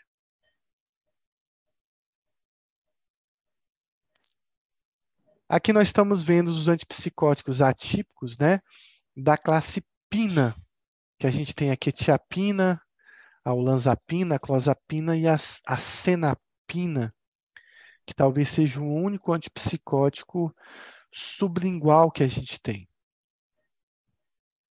Nós temos também a classe dona entre os atípicos, né? a risperidona, a paliperidona, a ziprazidona, a iloperidona e a lurazidona. E nós temos a classe, a classe dos PIP e RIP, né, que é o aripiprazol, o brexpiprazol e a cariprazina, que é a classe do PIP e RIP, que são os antipsicóticos mais modernos e que tem uma ação dual sobre a dopamina, uma ação agonista e uma ação antagonista. Bom, o grande diferencial da gente saber tratar a esquizofrenia, a gente falou bastante sobre os antipsicóticos lá atrás, na aula de psicofarmacologia, e detalhou sobre todas as classes, sobre todos os efeitos colaterais, sobre o metabolismo disso. Se você não se recorda, é importante você voltar lá na aula de psicofarmacologia para detalhar mais esses antipsicóticos. Mas o grande diferencial ainda né, da, do tratamento da esquizofrenia é a questão da esquizofrenia refratária. E a gente precisa saber alguns dados né, importantes sobre a esquizofrenia refratária, que mais tarde eu vou comentar, mas para a gente chegar no tratamento desse medicamento, que é o tratamento da clozapina. Então, voltando um pouquinho, a gente precisa entender uma coisa que cada vez mais está sendo discutida no tratamento da esquizofrenia, que é a questão de haver vários tipos genéticos e funcionais da esquizofrenia. Ou seja, existe uma esquizofrenia comum, típica, e existe talvez um subtipo ou aquilo que a gente chama de esquizofrenia resistente ou esquizofrenia refratária. Cerca de 30% dos pacientes, olha que interessante, eu venho falando desses dados já há muito tempo aqui na aula de esquizofrenia. Cerca de 30%, um terço dos pacientes que vão chegar até vocês num primeiro surto psicótico, que vocês vão até ter, ter dúvida se é esquizofrenia, porque às vezes nem tem o tempo adequado para um diagnóstico. Então, 30% desses pacientes, eles vão ser refratários desde o início do tratamento. Ou seja, de cada 10 pacientes que você inicia um tratamento para esquizofrenia, 3 não vão responder à grande maioria dos remédios que você está passando. Tipo risperidona, tipo olanzapina, tipo haloperidol ou qualquer outra coisa. Significando que esses pacientes, esses 30% dos pacientes, vão necessitar de um tratamento específico. Quando você recebe um paciente em surto psicótico, a grande maioria deles tem sérios problemas de sintomas positivos. Eles vêm apresentando uma gama de uma síndrome de sintomas positivos. E você vai fazer o quê? Tentar reduzir esses sintomas positivos, seja manejando ele ambulatorialmente, seja manejando ele numa internação. E o que a gente vai ver é que muitos pacientes desses só respondem a um tratamento quando você faz um bloqueio dopaminérgico.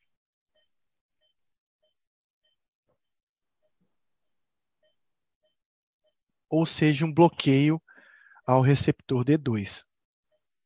Mas 30% dos pacientes que vão chegar até você não vão responder muito bem esse bloqueio seja não tendo controle dos sintomas ou apresentando sintomas residuais muito importantes. O que eu estou querendo falar para vocês, em resumo, é que de cada 10 pacientes que chegam até seu consultório, 3 vão precisar de clozapina. De cada 10 esquizofrênicos que vão sentar à sua frente, seja no primeiro surto da doença, 3 vão precisar de clozapina. A grande maioria dos pacientes resistentes e refratários não adquirem uma resistência ao longo do curso da doença. Eles já surgiram resistentes. Eles já eram resistentes desde o aparecimento da doença. 70% das resistências ou refratariedades da esquizofrenia são de pacientes resistentes desde de o primeiro surto. Apenas 30% desenvolvem resistência ao longo do curso da doença.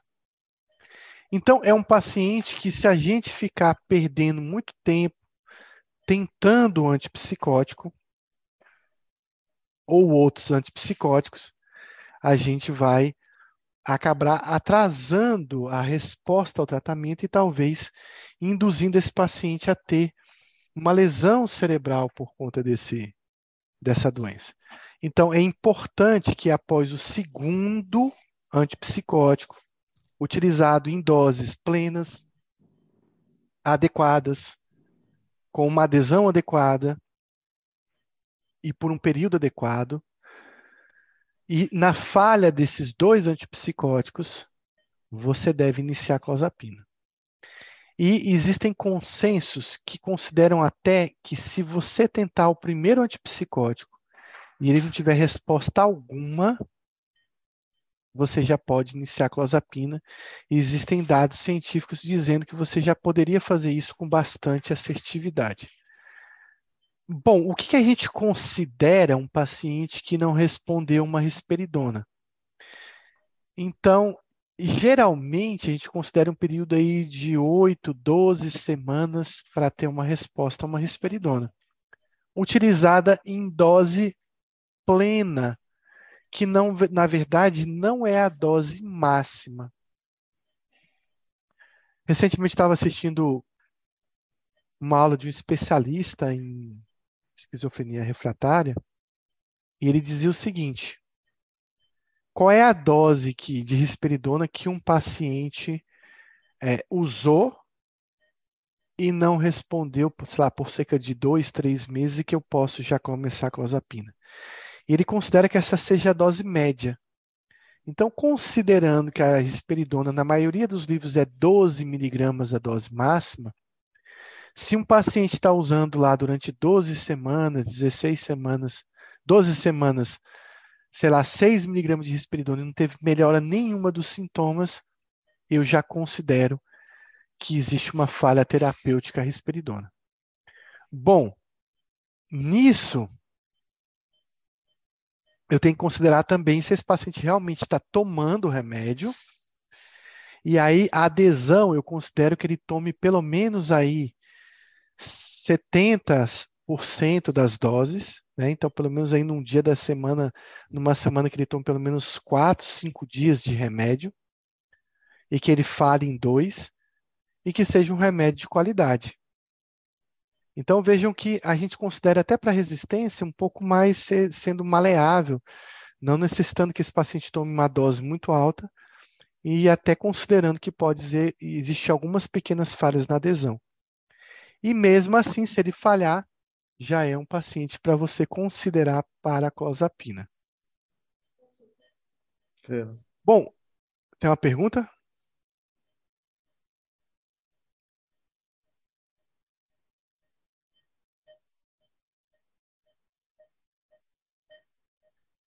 Bom, eu não ouvi mais. Então, assim, clozapina deve ser considerada na falha de dois antipsicóticos utilizados por tempo adequado, numa dose adequada, pelo menos cada um a 8 a 12 semanas. Significa que, em média, a gente vai iniciar a clozapina nos primeiros seis meses de tratamento. Mas a gente vê que a grande maioria dos pacientes só recebe clozapina muito depois de seis anos de tratamento. Tem uma pergunta ou não? Estou ouvindo meio que um som aqui, um ruído.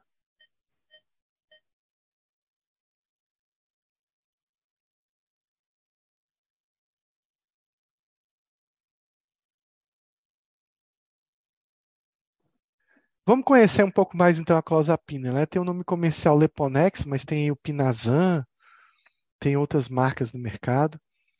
Ele tem comprimidos de 25 miligramas, mas também comprimidos de 100 miligramas. E ela é um medicamento de escolha na esquizofrenia refratária. Isso porque ela tem um mecanismo diferente de ação no sistema límbico, diferente. Ela tem um mecanismo de ação no receptor D4, que tem uma influência de uma resposta glutamatérgica, e ela tem pouco bloqueio D2, que é exatamente o oposto que a gente espera dos antipsicóticos tradicionais. Bom, então a clozapina é um medicamento de escolha na esquizofrenia refratária e ao lado dela não existe nenhum outro que possa ser uma segunda opção.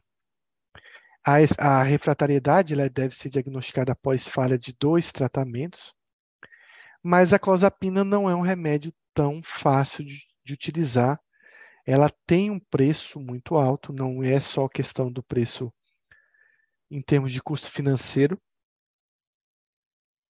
mas em relação aos efeitos colaterais.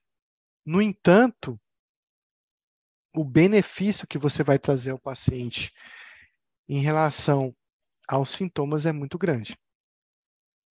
Então, quais são os efeitos colaterais principais da clozapina?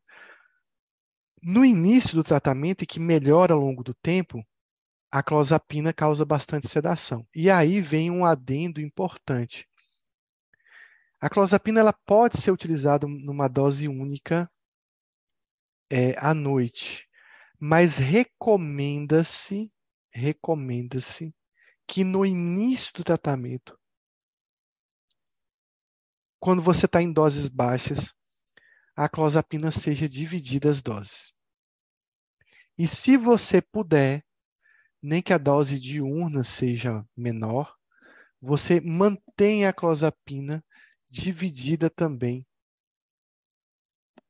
durante o curso do tratamento. A clozapina, essa sedação, ela costuma melhorar ao longo do tempo. Ela também cursa com bastante hipotensão, então a gente tem que ter bastante cuidado no paciente não realizar hipotensão e principalmente em pacientes que têm uma cardiopatia ou que já utiliza algum antipertensivo. Ela gera um ganho de peso que é bastante considerável. E ela causa no começo uma cealorreia muito intensa.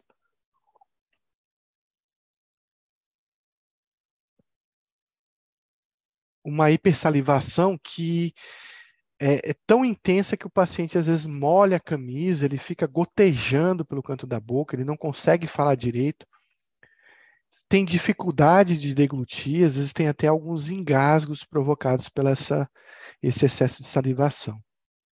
Que pode melhorar, pode, com às vezes um medicamento anticolinérgico, que causa uma ressecadura da, da boca, ou também com algumas gotas né, de alguns colírios que têm atropina, e o paciente fazendo algum tipo de gargarejo também pode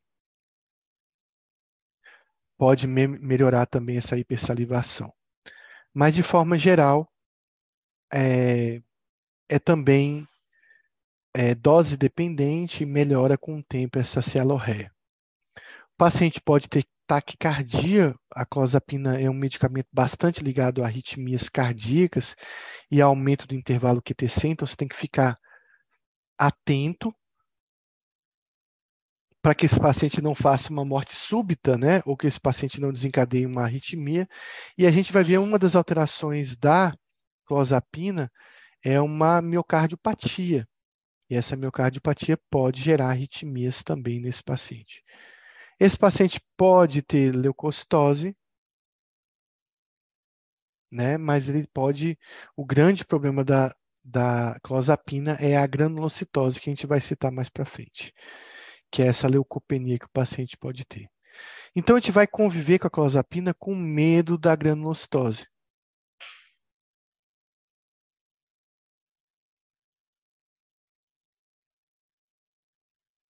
Pronto, então aí a questão de Luiz falando da atropina, né? Como é que a gente vai rastrear essa granulocitose? A questão de a gente vai rastrear utilizando né, é, o rastreio com hemogramas semanais nas primeiras 18 semanas. Por que 18 semanas? Porque durante 18 semanas eu tenho que fazer um hemograma semanal. Porque a granulocitose, apesar dela poder se instalar tardiamente, ela costuma se instalar no momento em que você está fazendo o escalonamento de doses ou seja, no momento em que você está fazendo os aumentos das doses do medicamento. Logo após esse rastreio semanal, a gente tem um rastreio mensal. Então, após as 18 semanas, eu faço hemograma da clozapina mensalmente, lembrando que isso vai seguir de forma eterna, ou seja, o paciente vai ter sempre que fazer esse hemograma mensal. Alguns países desconsideram isso. Um bom exemplo é a China, que eles não seguem fazendo hemograma do paciente. Então, olha que interessante: 75% dos casos de agranulocitose, ou seja, de redução de neutrófilos e leucócitos, ocorrem nas primeiras 18 semanas de tratamento. Mas é óbvio que também podem ocorrer casos posteriormente. Não se deve iniciar o tratamento em pacientes com nível de leucócitos abaixo de 3.500 ou neutrófilos abaixo de 2.000. Em resumo, antes de iniciar a clozapina, você precisa ter feito um hemograma no paciente para verificar se ele já não tinha uma leucopenia e você iniciar esse tratamento no paciente leucopenia.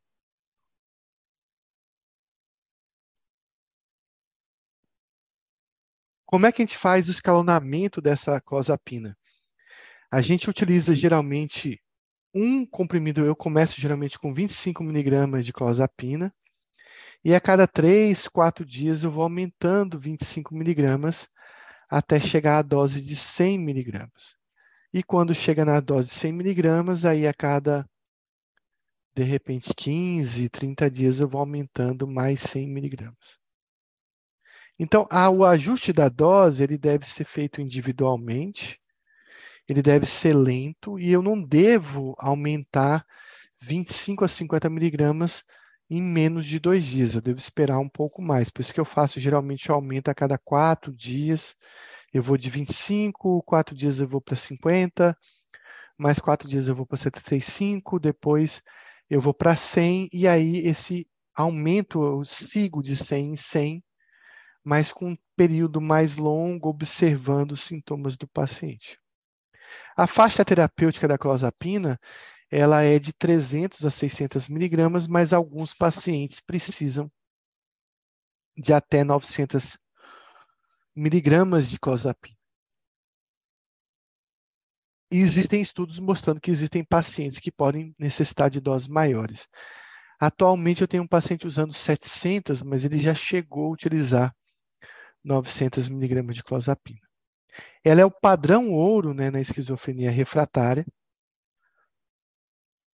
Ela é também o padrão ouro nos pacientes que apresentam discinesia tardia, que são aqueles movimentos de olhos, de boca, é, de mastigação que o paciente desenvolve com o uso do antipsicótico. Principalmente, ele, né, ele é o padrão ouro na discinesia tardia, naqueles pacientes que já desenvolveram discinesia tardia, porque ele não aumenta, ele melhora esses sintomas, e principalmente naqueles pacientes que você não quer desenvolver uma discinesia tardia, porque ele é um único antipsicótico livre dessa condição. Então, ele não provoca discinesia tardia. É, outra coisa é que ele não, por ele não fazer um bloqueio D2 muito intenso, a clozapina ela não eleva a prolactina como acontece com alguns antipsicóticos, principalmente a risperidona. E ele tem um efeito anti-suicida, então ele diminui o risco de suicídio na esquizofrenia. Outra coisa é que ele melhora o funcionamento cognitivo, interpessoal e vocacional né, desse, desse paciente. Então, a mudança que o paciente tem com o uso da clozapina é muito intenso, é muito grande. Mas ele exige que você tenha um rastreio aí da medicação do paciente. Então, a gente vê que as taxas de granulocitose elas podem variar de 0,5% até 2% dos pacientes, sendo uma média de 1% dos pacientes. E a, a, a taxa de rastreio, essa granulocitose, começa, geralmente ocorre em 75% dos casos nas primeiras 18, é, 18 semanas e passam a ser mensais ad eterno, mas o rastreio nas primeiras 18 semanas é muito importante. Lembrar que esse paciente ele corre um risco de uma cardite e de uma miocardite que é bastante rara, mas que costuma aparecer nas primeiras seis semanas de tratamento com a clozapina. Então, o ideal, né, de, sei lá, Albert Einstein, está tratando o paciente com clozapina, é que a gente faça aí, pelo menos nas primeiras seis semanas, o uso de é, a dosagem de troponina e, de, e fazer um PCR semanal para rastreio dessa miocardite.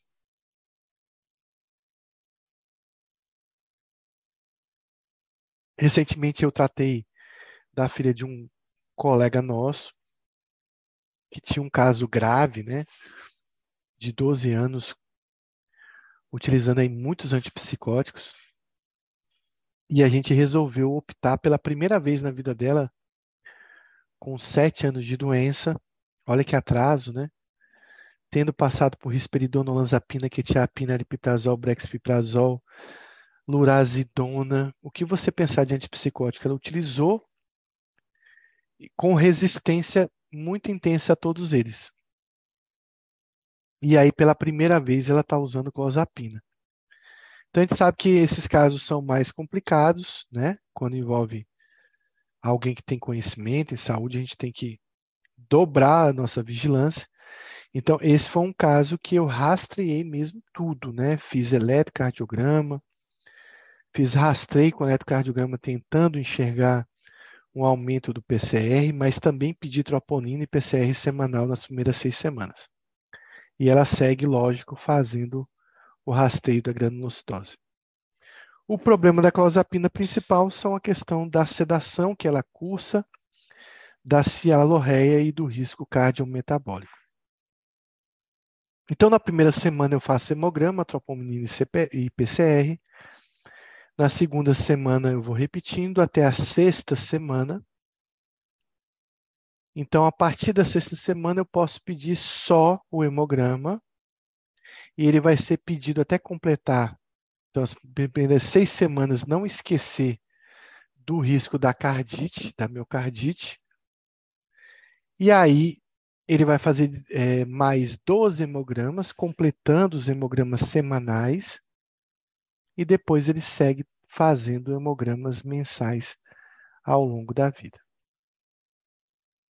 Sempre eu vou tentar manter esse hemograma com leucócitos acima de 3 mil e com neutrófilos acima de 1.500, principalmente nas primeiras 18 semanas de tratamento. Mas depois de um tempo, eu posso até considerar valores mais baixos. Então, ele já está lá acostumado a fazer os hemogramas semanais. Eu posso considerar nessa fase um leucócito acima de 2.500 e um neutrófilo acima de 1.000. Abaixo disso, é melhor investigar, encaminhar para um hematologista. Então, a gente tem que lembrar muito dessa janela de uso da clozapina, de não fazer o uso da clozapina muito tardiamente, é, talvez tirando a chance de o paciente ter uma resposta melhor. Bom, e se a clozapina não funcionar, né? Então, se eu estiver tratando com a clozapina e ela não funcionar. Isso acontece, pessoal, com 10% dos pacientes esquizofrênicos. Desculpa, 10% dos pacientes que são é, esquizofrênicos são super refratários, ou seja, eles não respondem a nenhum tipo de medicamento, é, mesmo que seja a clozapina. Então, eles vão ficar, de certa forma, com bastante sintomas residuais, muito sintomáticos, e aí a gente precisa de algumas associações com a clozapina. E eu prefiro principalmente a associação com outro antipsicótico. Tem muito paciente meu que usa clozapina e haloperidol, ou clozapina e risperidona, e eu tenho que tentar várias coisas. Mas existem medicamentos mais atípicos, digamos assim, não é da classe dos antipsicóticos atípicos, mais diferentes que eu posso utilizar sim na esquizofrenia refratária. Então, qual desses medicamentos não é estudado nesse tipo de esquizofrenia? Memantina, lamotrigina, valproato, topiramato ou lítio?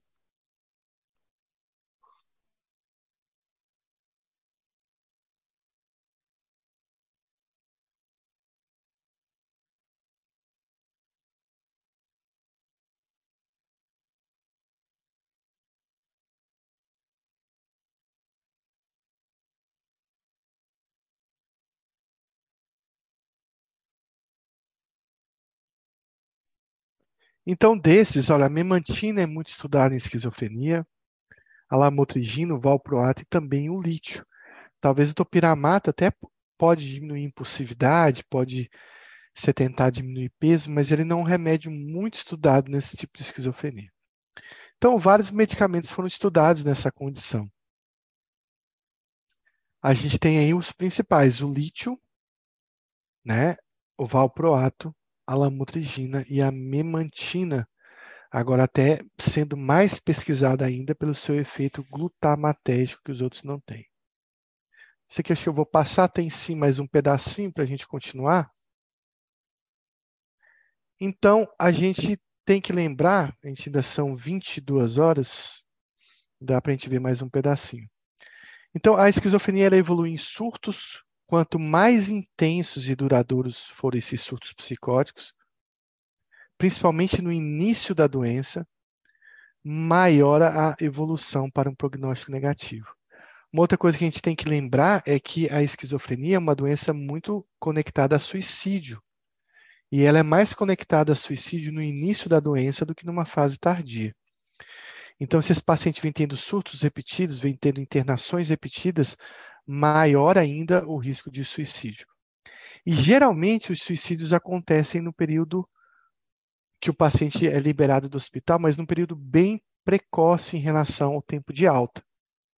Então, todo paciente que recebe alta com um diagnóstico de esquizofrenia, por ter tido um surto anterior, a gente deve alertar bem a família para esse risco de suicídio, principalmente se o paciente tiver alucinações auditivas. Então, a gente tem que ter um cuidado com uma coisa chamada primeiro episódio psicótico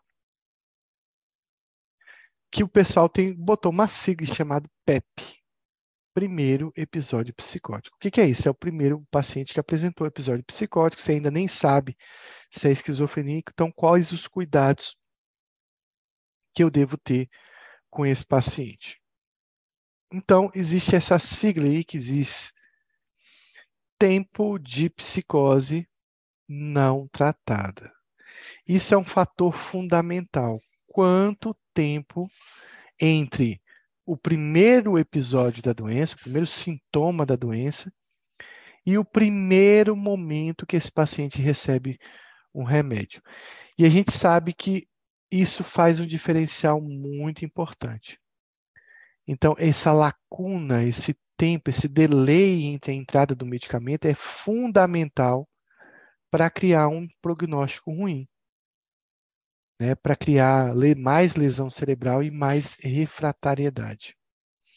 Então, a gente não deve protelar o uso de antipsicótico. Então, o que a gente entende por PEP é esse primeiro episódio que está aqui e que a gente entende por tempo de psicose não tratada é o tempo que leva o paciente para receber o primeiro medicamento. E esse tempo é fundamental para a gente. Então, existe esse período crítico, né, que envolve os primeiros cinco anos após o PEP.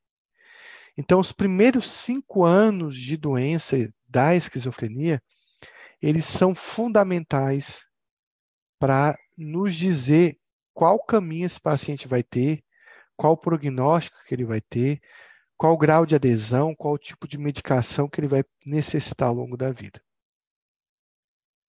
Então, esse primeiro período de cinco anos mostra uma aparente relação, uma relação direta né, com o prognóstico da doença a longo prazo.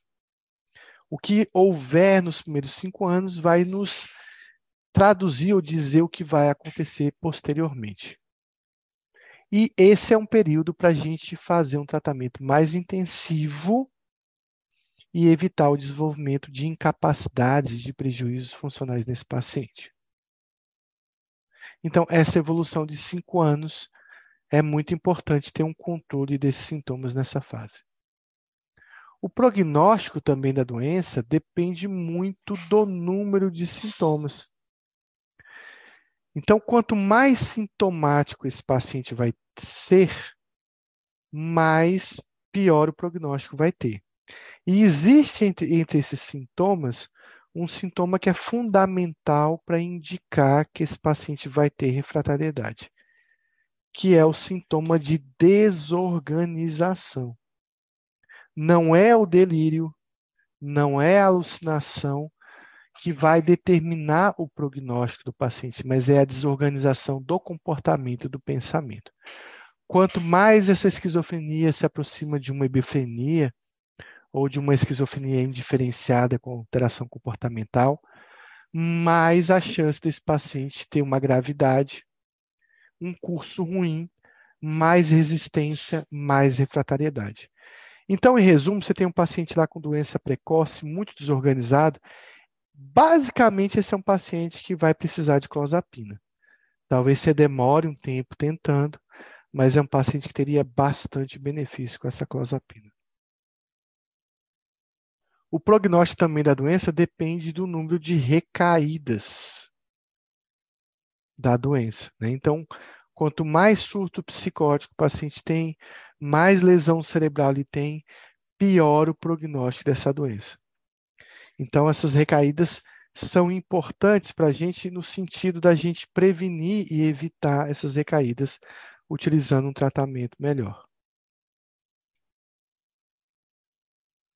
Bom, a epidemiologia né, dessa doença. Então, a gente tem aí que existe em torno de 7 a 43 casos por 6, 100 mil indivíduos ao ano, com maior incidência principalmente em regiões urbanas e em grupos de migrantes, tendo esses casos de esquizofrenia. O tempo de psicose não tratada, o tempo que eu demoro para tratar o paciente, ele leva o paciente a ter mais prejuízo funcional, com um prognóstico mais limitado. Ele é o importante, talvez o mais importante fator de prognóstico modificável na esquizofrenia. Não só o tempo que eu passo. Ó, e eu vou falar uma coisa para vocês. Eu vou ler de novo isso aqui. Tempo de psicose não tratada.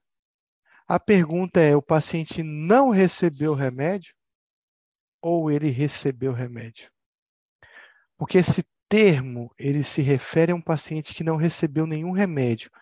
Mas eu vou ler de novo. Tempo de psicose não tratada interfere no prognóstico da doença. E aí vem a pergunta: se você tem um paciente que ele teve o primeiro surto, você passa 3 miligramas de esperidona, ele começa a ter recaídas, ele não compensa o quadro. Se aumenta para 4, para 5, ele não compensa. Se aumenta para 6 miligramas de esperidona, ele mantém internações. Se passa para 10 miligramas de olanzapina, ele continua tendo quadros agudos. Você passa para 30 miligramas de olanzapina, ele continua tendo sintomas.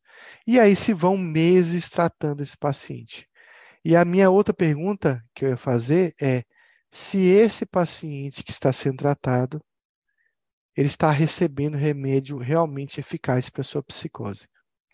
Porque se ele não está recebendo um remédio, e se ele está recebendo um remédio que não está sendo eficaz, isso também poderia ser considerado, entre aspas, um tempo de psicose não tratado, um tempo em que a psicose está ativa, você não está resolvendo, você está demorando para entrar com a clozapina, e isso vai afetar o prognóstico do paciente. Independente de outros fatores relacionados a prognósticos, como o funcionamento e início insidioso, esse tempo que se tem o controle da doença ou que se usa, utiliza o remédio, é fundamental para esse prognóstico. Outra coisa é que os sintomas negativos são muito importantes também para prevenir o diagnóstico, o prognóstico e também induzir a gente a utilizar remédios melhores. E quantos mais sintomas de desorganização e mais sintomas negativos esse paciente apresentar inicialmente, pior o prognóstico para esse indivíduo. Por que isso? Porque sintomas negativos já indicam uma degeneração do funcionamento cerebral.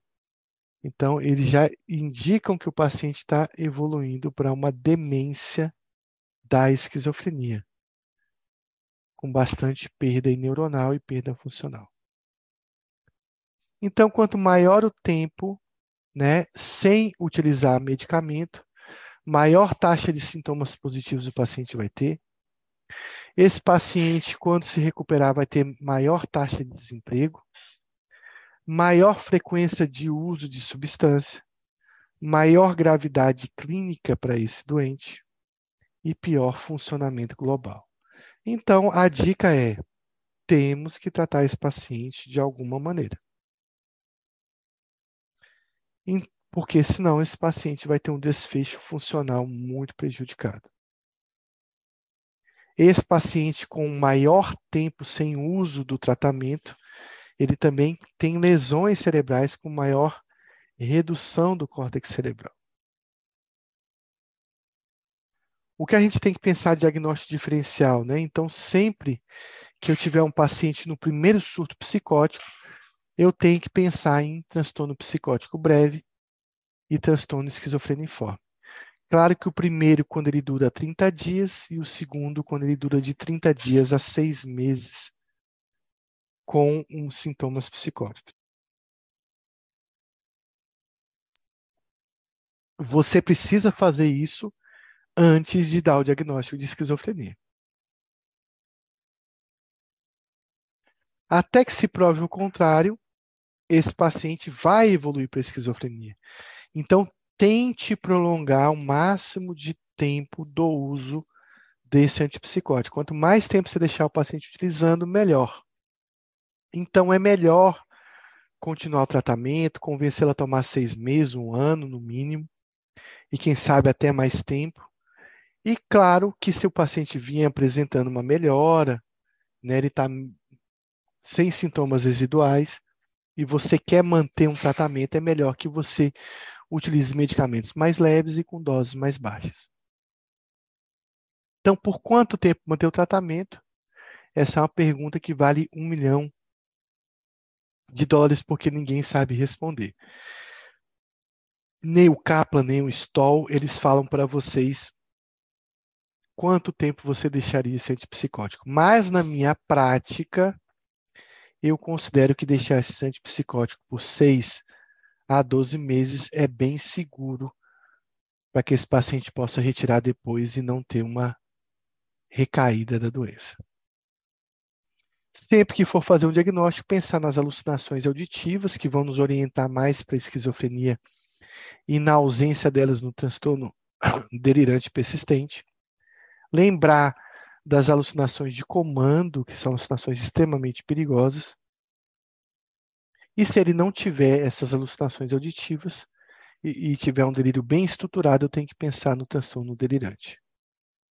Sempre que tiver um paciente em surto psicótico, não tem como sair da minha cabeça não pensar no diagnóstico de depressão, de doença bipolar e de esquizoafetivo.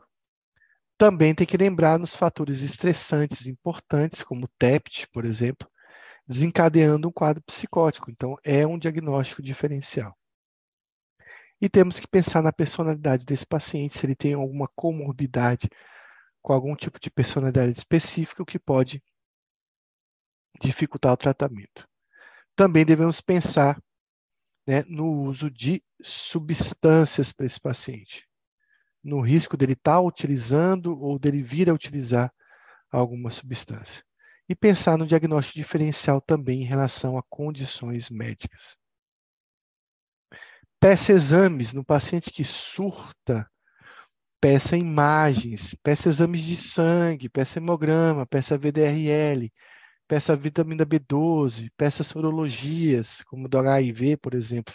Mas é importante que o paciente tenha ao menos um exame de imagem né? Então, tanto a tomografia quanto a ressonância, mas é claro que a ressonância é muito melhor. Então, no primeiro episódio psicótico, deve ser pedido um exame de imagem independente da idade do paciente.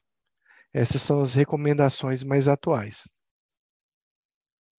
Sempre que houver sintomas neurológicos, mais uma razão para mim pedir então o exame de imagem. Sempre que essa psicose estiver atípica, eu tenho que dar um jeito e pedir essa ressonância. Sempre que houver delírio, um quadro confusional, eu também devo pedir uma ressonância magnética. E sempre que o paciente tiver mais de 50 anos, é obrigação pedir essa ressonância. É claro que no âmbito do SUS a gente não consegue pedir para todo mundo, mas nesses grupos aí é muito importante pedir. Bom, o manejo adequado desse primeiro episódio psicótico, a gente deve entender que, primeiro, é identificar precocemente esse doente, otimizar rapidamente o tratamento, sem deixar se demorar muito. E, claro, um tratamento que vise tanto a estabilização desse quadro psicótico, como também a prevenção de recaídas desse paciente. O mais importante nessa hora é ter um remédio que seja eficaz. E a eficácia depende da adesão do tratamento. Se esse paciente não tiver adesão, a gente não vai ter sucesso, principalmente numa fase fundamental do tratamento da doença.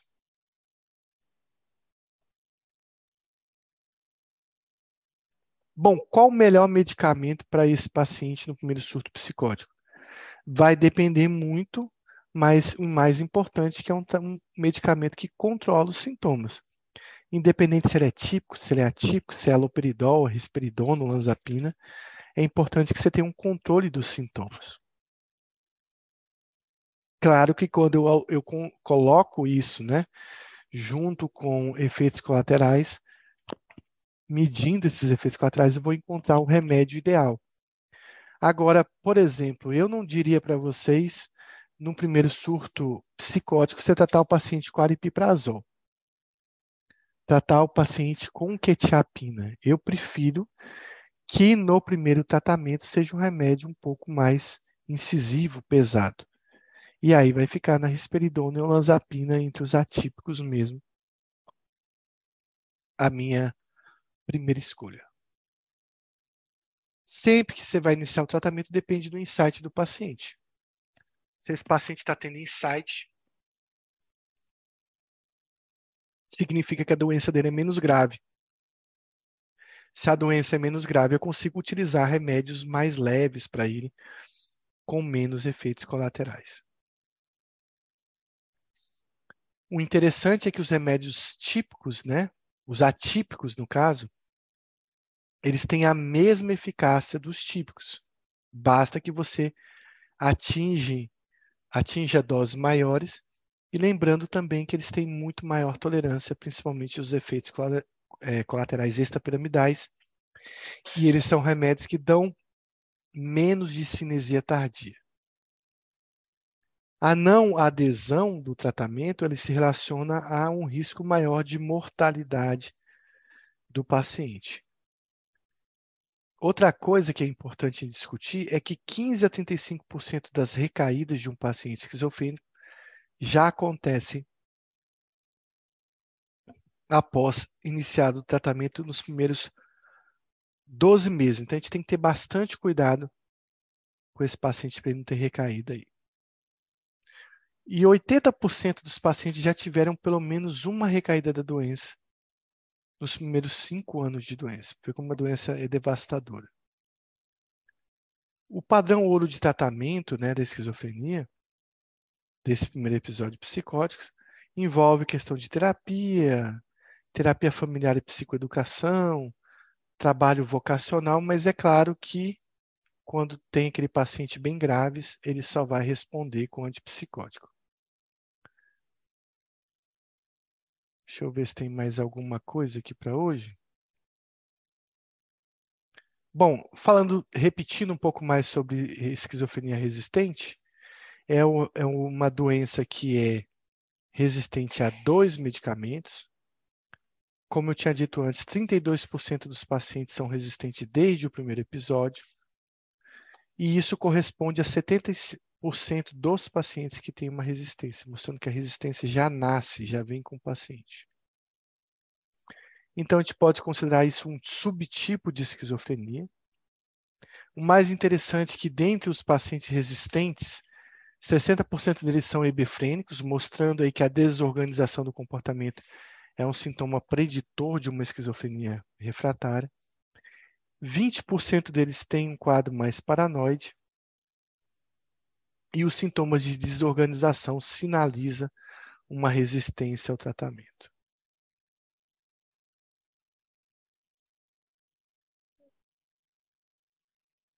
Esses pacientes ele têm mais prejuízo funcional, mais riscos de hospitalização, maior custo né, do tratamento, e esses pacientes têm mais consultas regulares, né, periódicas. Então, a resistência é muito ruim, tanto para a família, para o sistema, quanto para o paciente.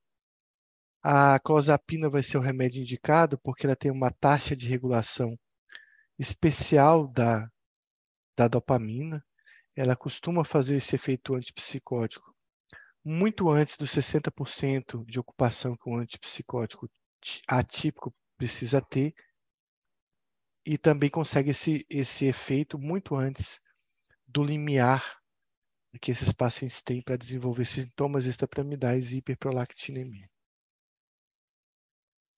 Quanto mais eu subo a dose de um antipsicótico, mais eu chego perto desse limiar. Então, o que a gente tem de diferente na clozapina é que ela tem um balanço específico e diferente entre o receptor 5-HT2A e o receptor D2. Ela tem uma ação diferente no sistema límbico e uma ação no receptor D4, que é um receptor glutamatérgico. Isso faz uma grande diferença no tratamento da esquizofrenia refratária. Semana que vem a gente volta, talvez para finalizar a esquizofrenia e começar um modo de transtorno de ansiedade. Vou pedir para vocês deixarem algum comentário se quiserem e vou pedir para vocês fazerem algum tipo de quem estiver com algum tipo de pergunta aí para para que eu possa responder.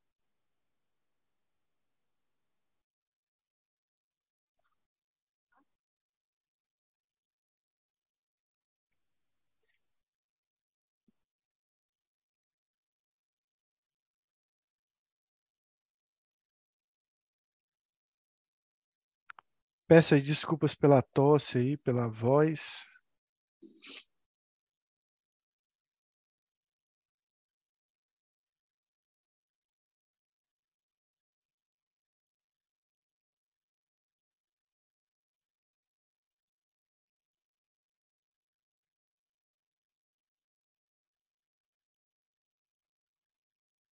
E a gente retorna então na semana que vem, então.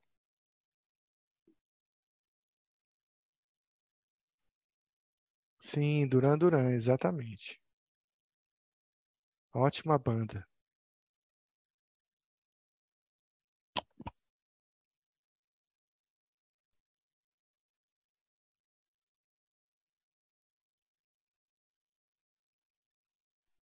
Boa noite a todos, boa semana então.